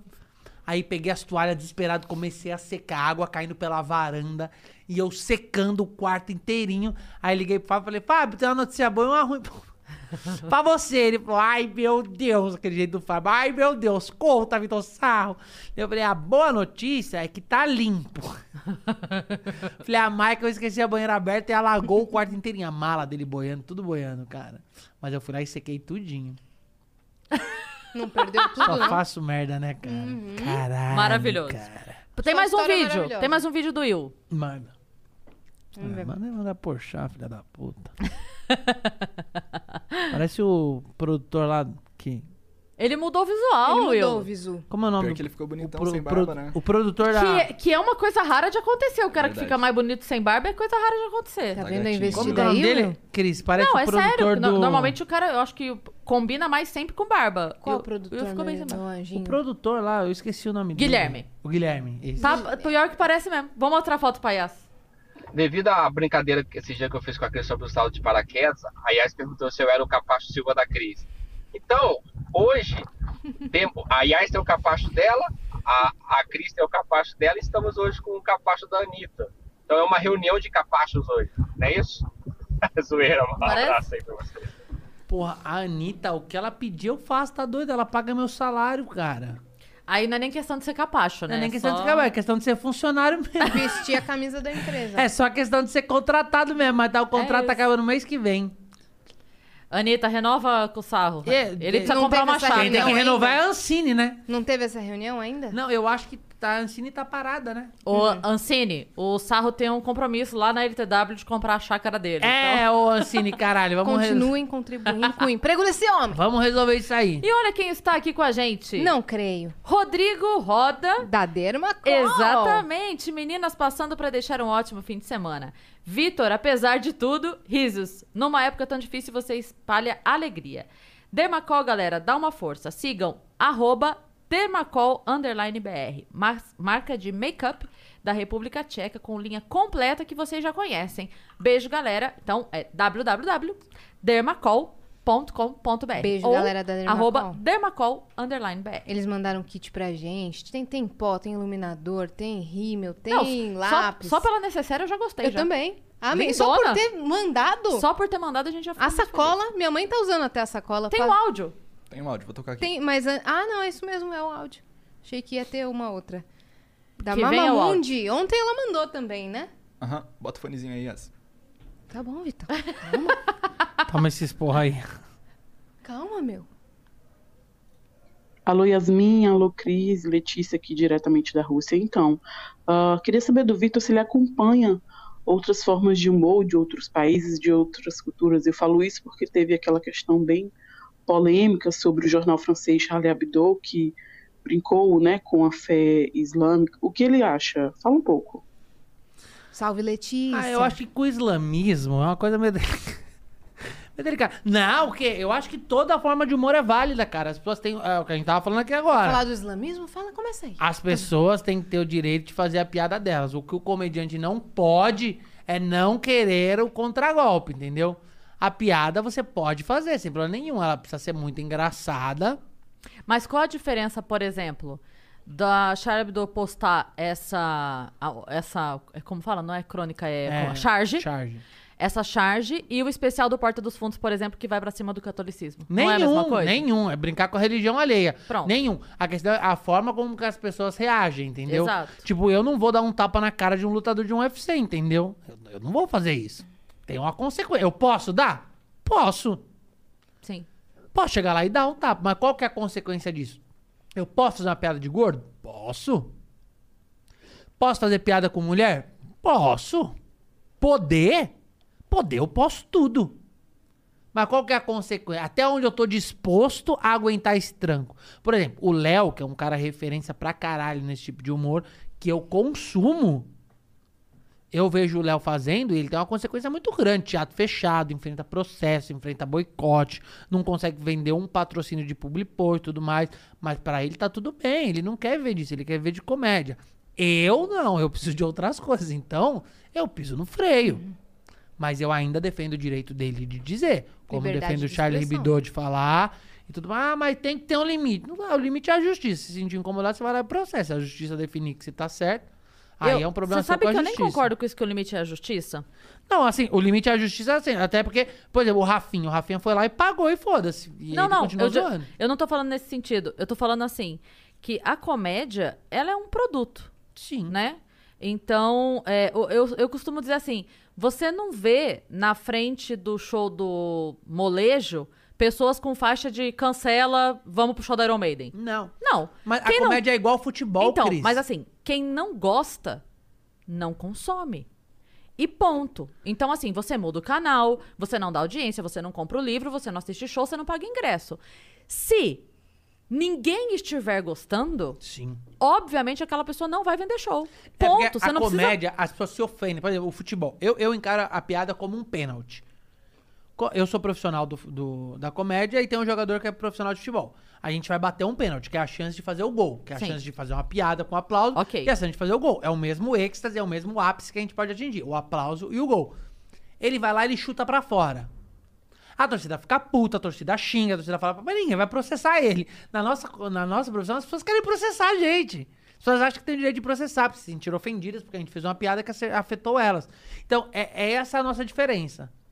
As pessoas acham que pode processar. Quando eu digo que o limite é a justiça, é porque a gente não tem como processar um jogador de futebol, a gente não tem processar, como processar um músico por uma música ruim, a gente não tem como processar um açougueiro por, por não vender uma, a carne que a gente gostou.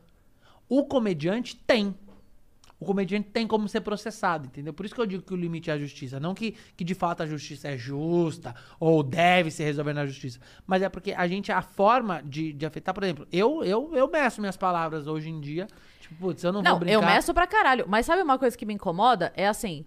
É, cer- é, é, fica cerceando, cerceando, cerceando. Isso não pode, isso não pode, isso não pode, isso não pode. Aí faz assim, ó. Aí aqui dentro a gente ouve assim. Ah, Estados Unidos que é bom de comédia.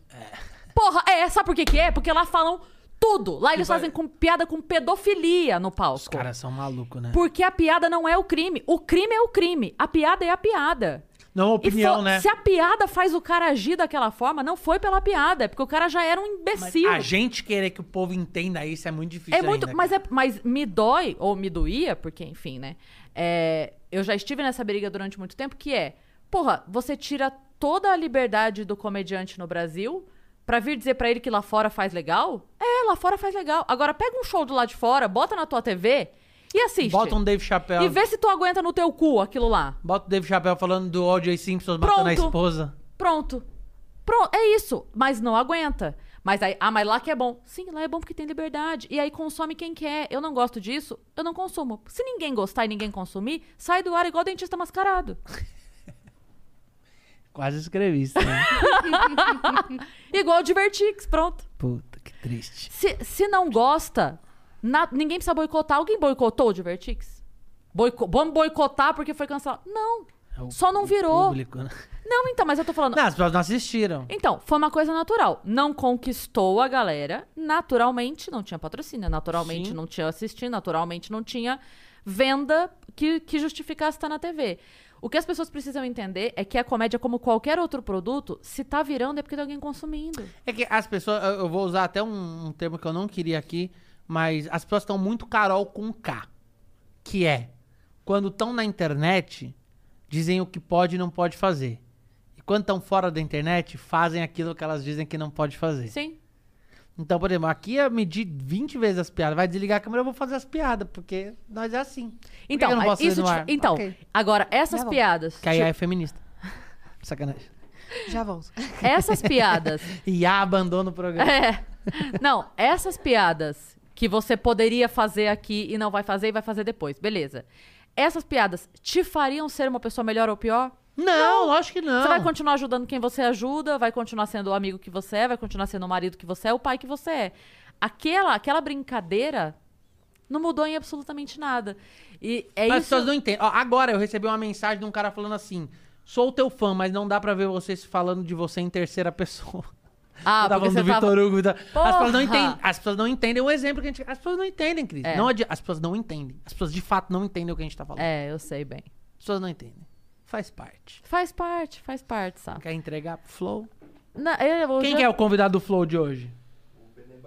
Benê Barbosa. Ele vem armado, Olha, não sei é nem melhor. quem é. O Benê é o cara do curso de tiro. Ah, então eu vou dar um tiro na cara dele. Benê, eu vou ficar aqui, amo. quero ver ele me tirar do estúdio. Pode avisa aí, o Igor e o Monarca, eu não vou sair daqui, não. Pode vir, Benê. Eu- vem, pro crime. eu fiz uma- eu Flow. fiz uma brincadeira hoje no Instagram, uma coisa idiota, que eu vi um post que eu achei muito engraçado, que era assim, imagine que você foi sequestrado e o sequestrador pede pra você postar fingindo que está tudo bem. Eu vi alguém O que postar você isso. posta, o que você posta pra sinalizar pros teus amigos que você que, que tem alguma A coisa de Cris errado. Paiva ia meter um Lula livre. É, aí eu só. Eu escrevi assim e abri pra galera. Falei, o que você postaria? pra dizer pros outros que que tem alguma coisa errada. E muitas pessoas responderam: "Ah, escreveria que tô indo pro churrasco porque eu sou vegana. Ah, escreveria que eu tô bebendo uma coca, não bebo refrigerante". Ah, as pessoas responderam lá muitas coisas legais. Ah, eu diria que tô indo, que vou vender meu carro, todo mundo sabe que eu sou apaixonado pelo meu carro. Responderam várias coisas. Beleza. Aí o cara respondeu assim: "Eu usaria o código que eu tenho com a minha família". Sim, caralho, eu também tenho um código com a minha família. Mas É. não é, não é Não é disso que a gente tá intenção, falando. Não é isso, filha a da gente tá puta. brincando. Tipo, o que pra você é tão sério? Ah, eu ia tentar ligar pra polícia. Mas tem uma coisa. Eu ia tentar me desvencilhar dele. É! Eu ia procurar um lugar para fugir e. Eu ia gritar e gritar. Não, é essa brincadeira, né? Ó, A, a gente tava falando de chácara aqui, o cara mandou, compra uma em Goiás, porque o Lázaro tá barateando. Vocês estão rindo? Isso é cancelamento, eu não concordo com esse tipo de piada.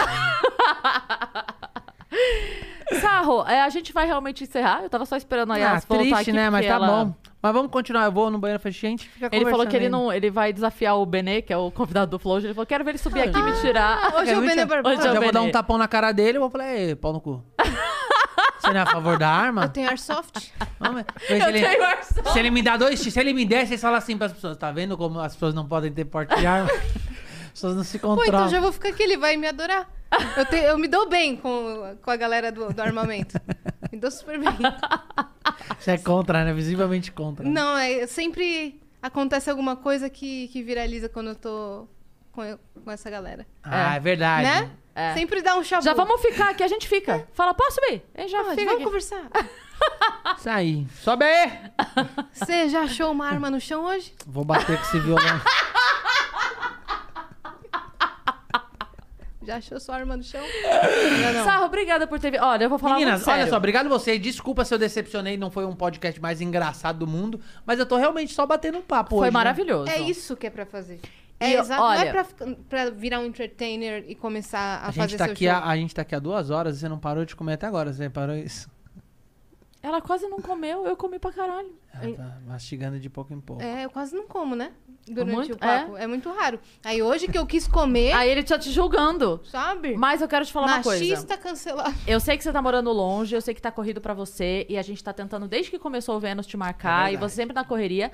Mas eu sempre gosto de contar pras pessoas os bastidores que elas não sabem, porque é muito legal. Tipo, o dia que a Fly veio aqui, ficou até o fim depois ajudando a gente a catar papelzinho. No- que a Isso as pessoas não veem porque a gente já saiu 300 do ar. mil, E aí deu- E a gente tá, sujou tudo. E aí não, a convidada ajudando a Fly, ajudando a gente a Não. recolher. Eu falei, para, pelo Eu não amor de conheço Deus. ela, mas ela parece ser muito legal. Muito, muito. Teve também o dia de uma neva que ficou até uma hora da manhã lá embaixo, todo mundo conversando. Vocês estão dando um toque pra eu arrumar as coisas aqui, né? Não, Não, eu não, tô- não. o que eu ia te falar é que eu quero as contar pessoas pras são pessoas. legais e você não. É.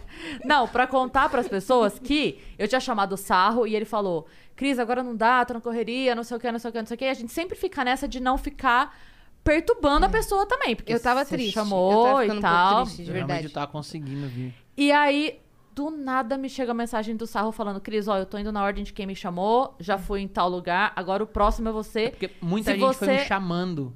E aí a Cris me chamou, tipo, a Cris, por exemplo, me chamou, o Vilela me chamou, o Podpah me chamou, a Cris me chamou. E eu, eu não, eu não, eu não cruzo um caminho de um, tipo, não é porque se o Flow me chamasse, eu ia falar pro Flow, ó, espera só um segundo que eu marquei primeiro com a Cris, a Cris já tinha me chamado primeiro. Foi o que eu falei pra Cris. Você não bota na agenda antes, né? E aí Ah, ele falou, ele falou assim, sensato. eu não vou marcar ninguém. Ele, daí eu falei assim, a gente precisa ver agora quando tem data. Daí ele falou, não importa quando, o próximo vai ser o de Foi vocês. demais, Eu não porque uns dias antes eu tinha falado, Cris, e o Sarro? É. Eu vi ele na agenda de não sei quem, É, ele falou não, que ele é- vinha aqui. Eu só fiz três podcasts até hoje, porque eu tô indo na ordem de quem me convidou mesmo. Então eu acabei indo lá no do Vilela, acabei indo no Podpah, e aí, eu falei pra Cris, ó, independente de qualquer outro, é a ordem, tá? Assim que eu, te- a próxima vez que tiver uma data, me avisa que é de vocês. Eu não vou em nenhum antes. Perfeito, E não cara. mesmo. Obrigada por ter vindo aqui. Agora eu preciso olhar quem é o próximo. Mas pelo menos tá seguindo a ordem. eu acho que é o do. Juca. Nossa, tem todo podcast. Nossa, todo mundo tá com podcast, né? Agora É, todo mundo tem. é a nova paleteria Mas obrigada, mexicana. obrigada Tamo de verdade. Paleteria mexicana é muito bom. É, é muito perdurar. legal encontrar, assim, depois de tanto tempo. re- É legal e demais, você é doido. Recontar toda essa história e lembrar de onde a gente veio, tudo que a gente passou. É legal E demais. ver a gente bem agora, investindo morando na LTW. Sorocaba ainda? Não, aqui faz tempo. Mas investindo na investe. LTW, entendeu? É, Investe projetando aí. Ao invés de você comprar um apartamento, se você pega o mesmo valor do seu apartamento e investe na LTW, Você paga aluguel e continua você com paga dinheiro. aluguel e ainda tem mais dinheiro. Demais. Demais. LTW, consultoria LTW. financeira. Acesse. Agora, acabando o vídeo aqui, a galera vai tudo lá assistir. que saiu o É, lançamento. que Ah, é saiu. verdade, vai lá. LTW Descomplica. Bota queria- assim, vim pelo Vênus Podcast e Vitor Sarro, né? Porque a gente faz, faz uma venda casada. Eu queria dizer Tipo a que Caixa Econômica faz. eu tô muito feliz que você veio, eu tô muito feliz de ter te conhecido pessoalmente e que você não Tá precisa maluco. pisar em ovos pra fazer piada aqui. Mesmo que alguém não concorde. Ai, então não pisar em ovos, faça da sua cabeça. Ia, entendeu? ia, oi, ia, ia, O que eu quis dizer é que você não precisava. se- Você falou, ah, porque é IAS, não sei o quê. Não, você não precisava. Ah, não, mas não foi por tua causa. É do é por público? causa de, é, Do geral? Por causa de internet. Saquei, que ele falou, não, porque. Ih, você vai ver, o, o que vai ter de gente me xingando depois. Ah, isso é normal. Mas você entendeu como é que faz o. Tô milionário! Você entendeu como. tu Eu tenho um Jaguar! Encerra essa merda. Só isso. Sacanagem. É da minha Se mulher. você que ficou até aqui, você quiser se inscrever no canal do Vênus, a gente tá rumo aos 400 mil inscritos agora pra gente fazer mais uma comemoração, que a gente vai inventando coisa, né? Sigam o Vitor Sarro em todas as redes É, dele. isso aí. Né? Ó, é só no Instagram Sarro. mesmo, que é onde eu ganho dinheiro. O resto não importa, não. Vitor Sarro. Arroba Victor Sarro, isso aí. Em tudo. Boa. Tá Isso bom? aí. Se inscreve aí no canal do Vênus, deixa o like, compartilha esse vídeo com os amigos. Sigam nas redes sociais, arroba o Vênus Podcast, arroba Cris Paiva com dois S e arroba Yas Yassine. Beijo. Beijo.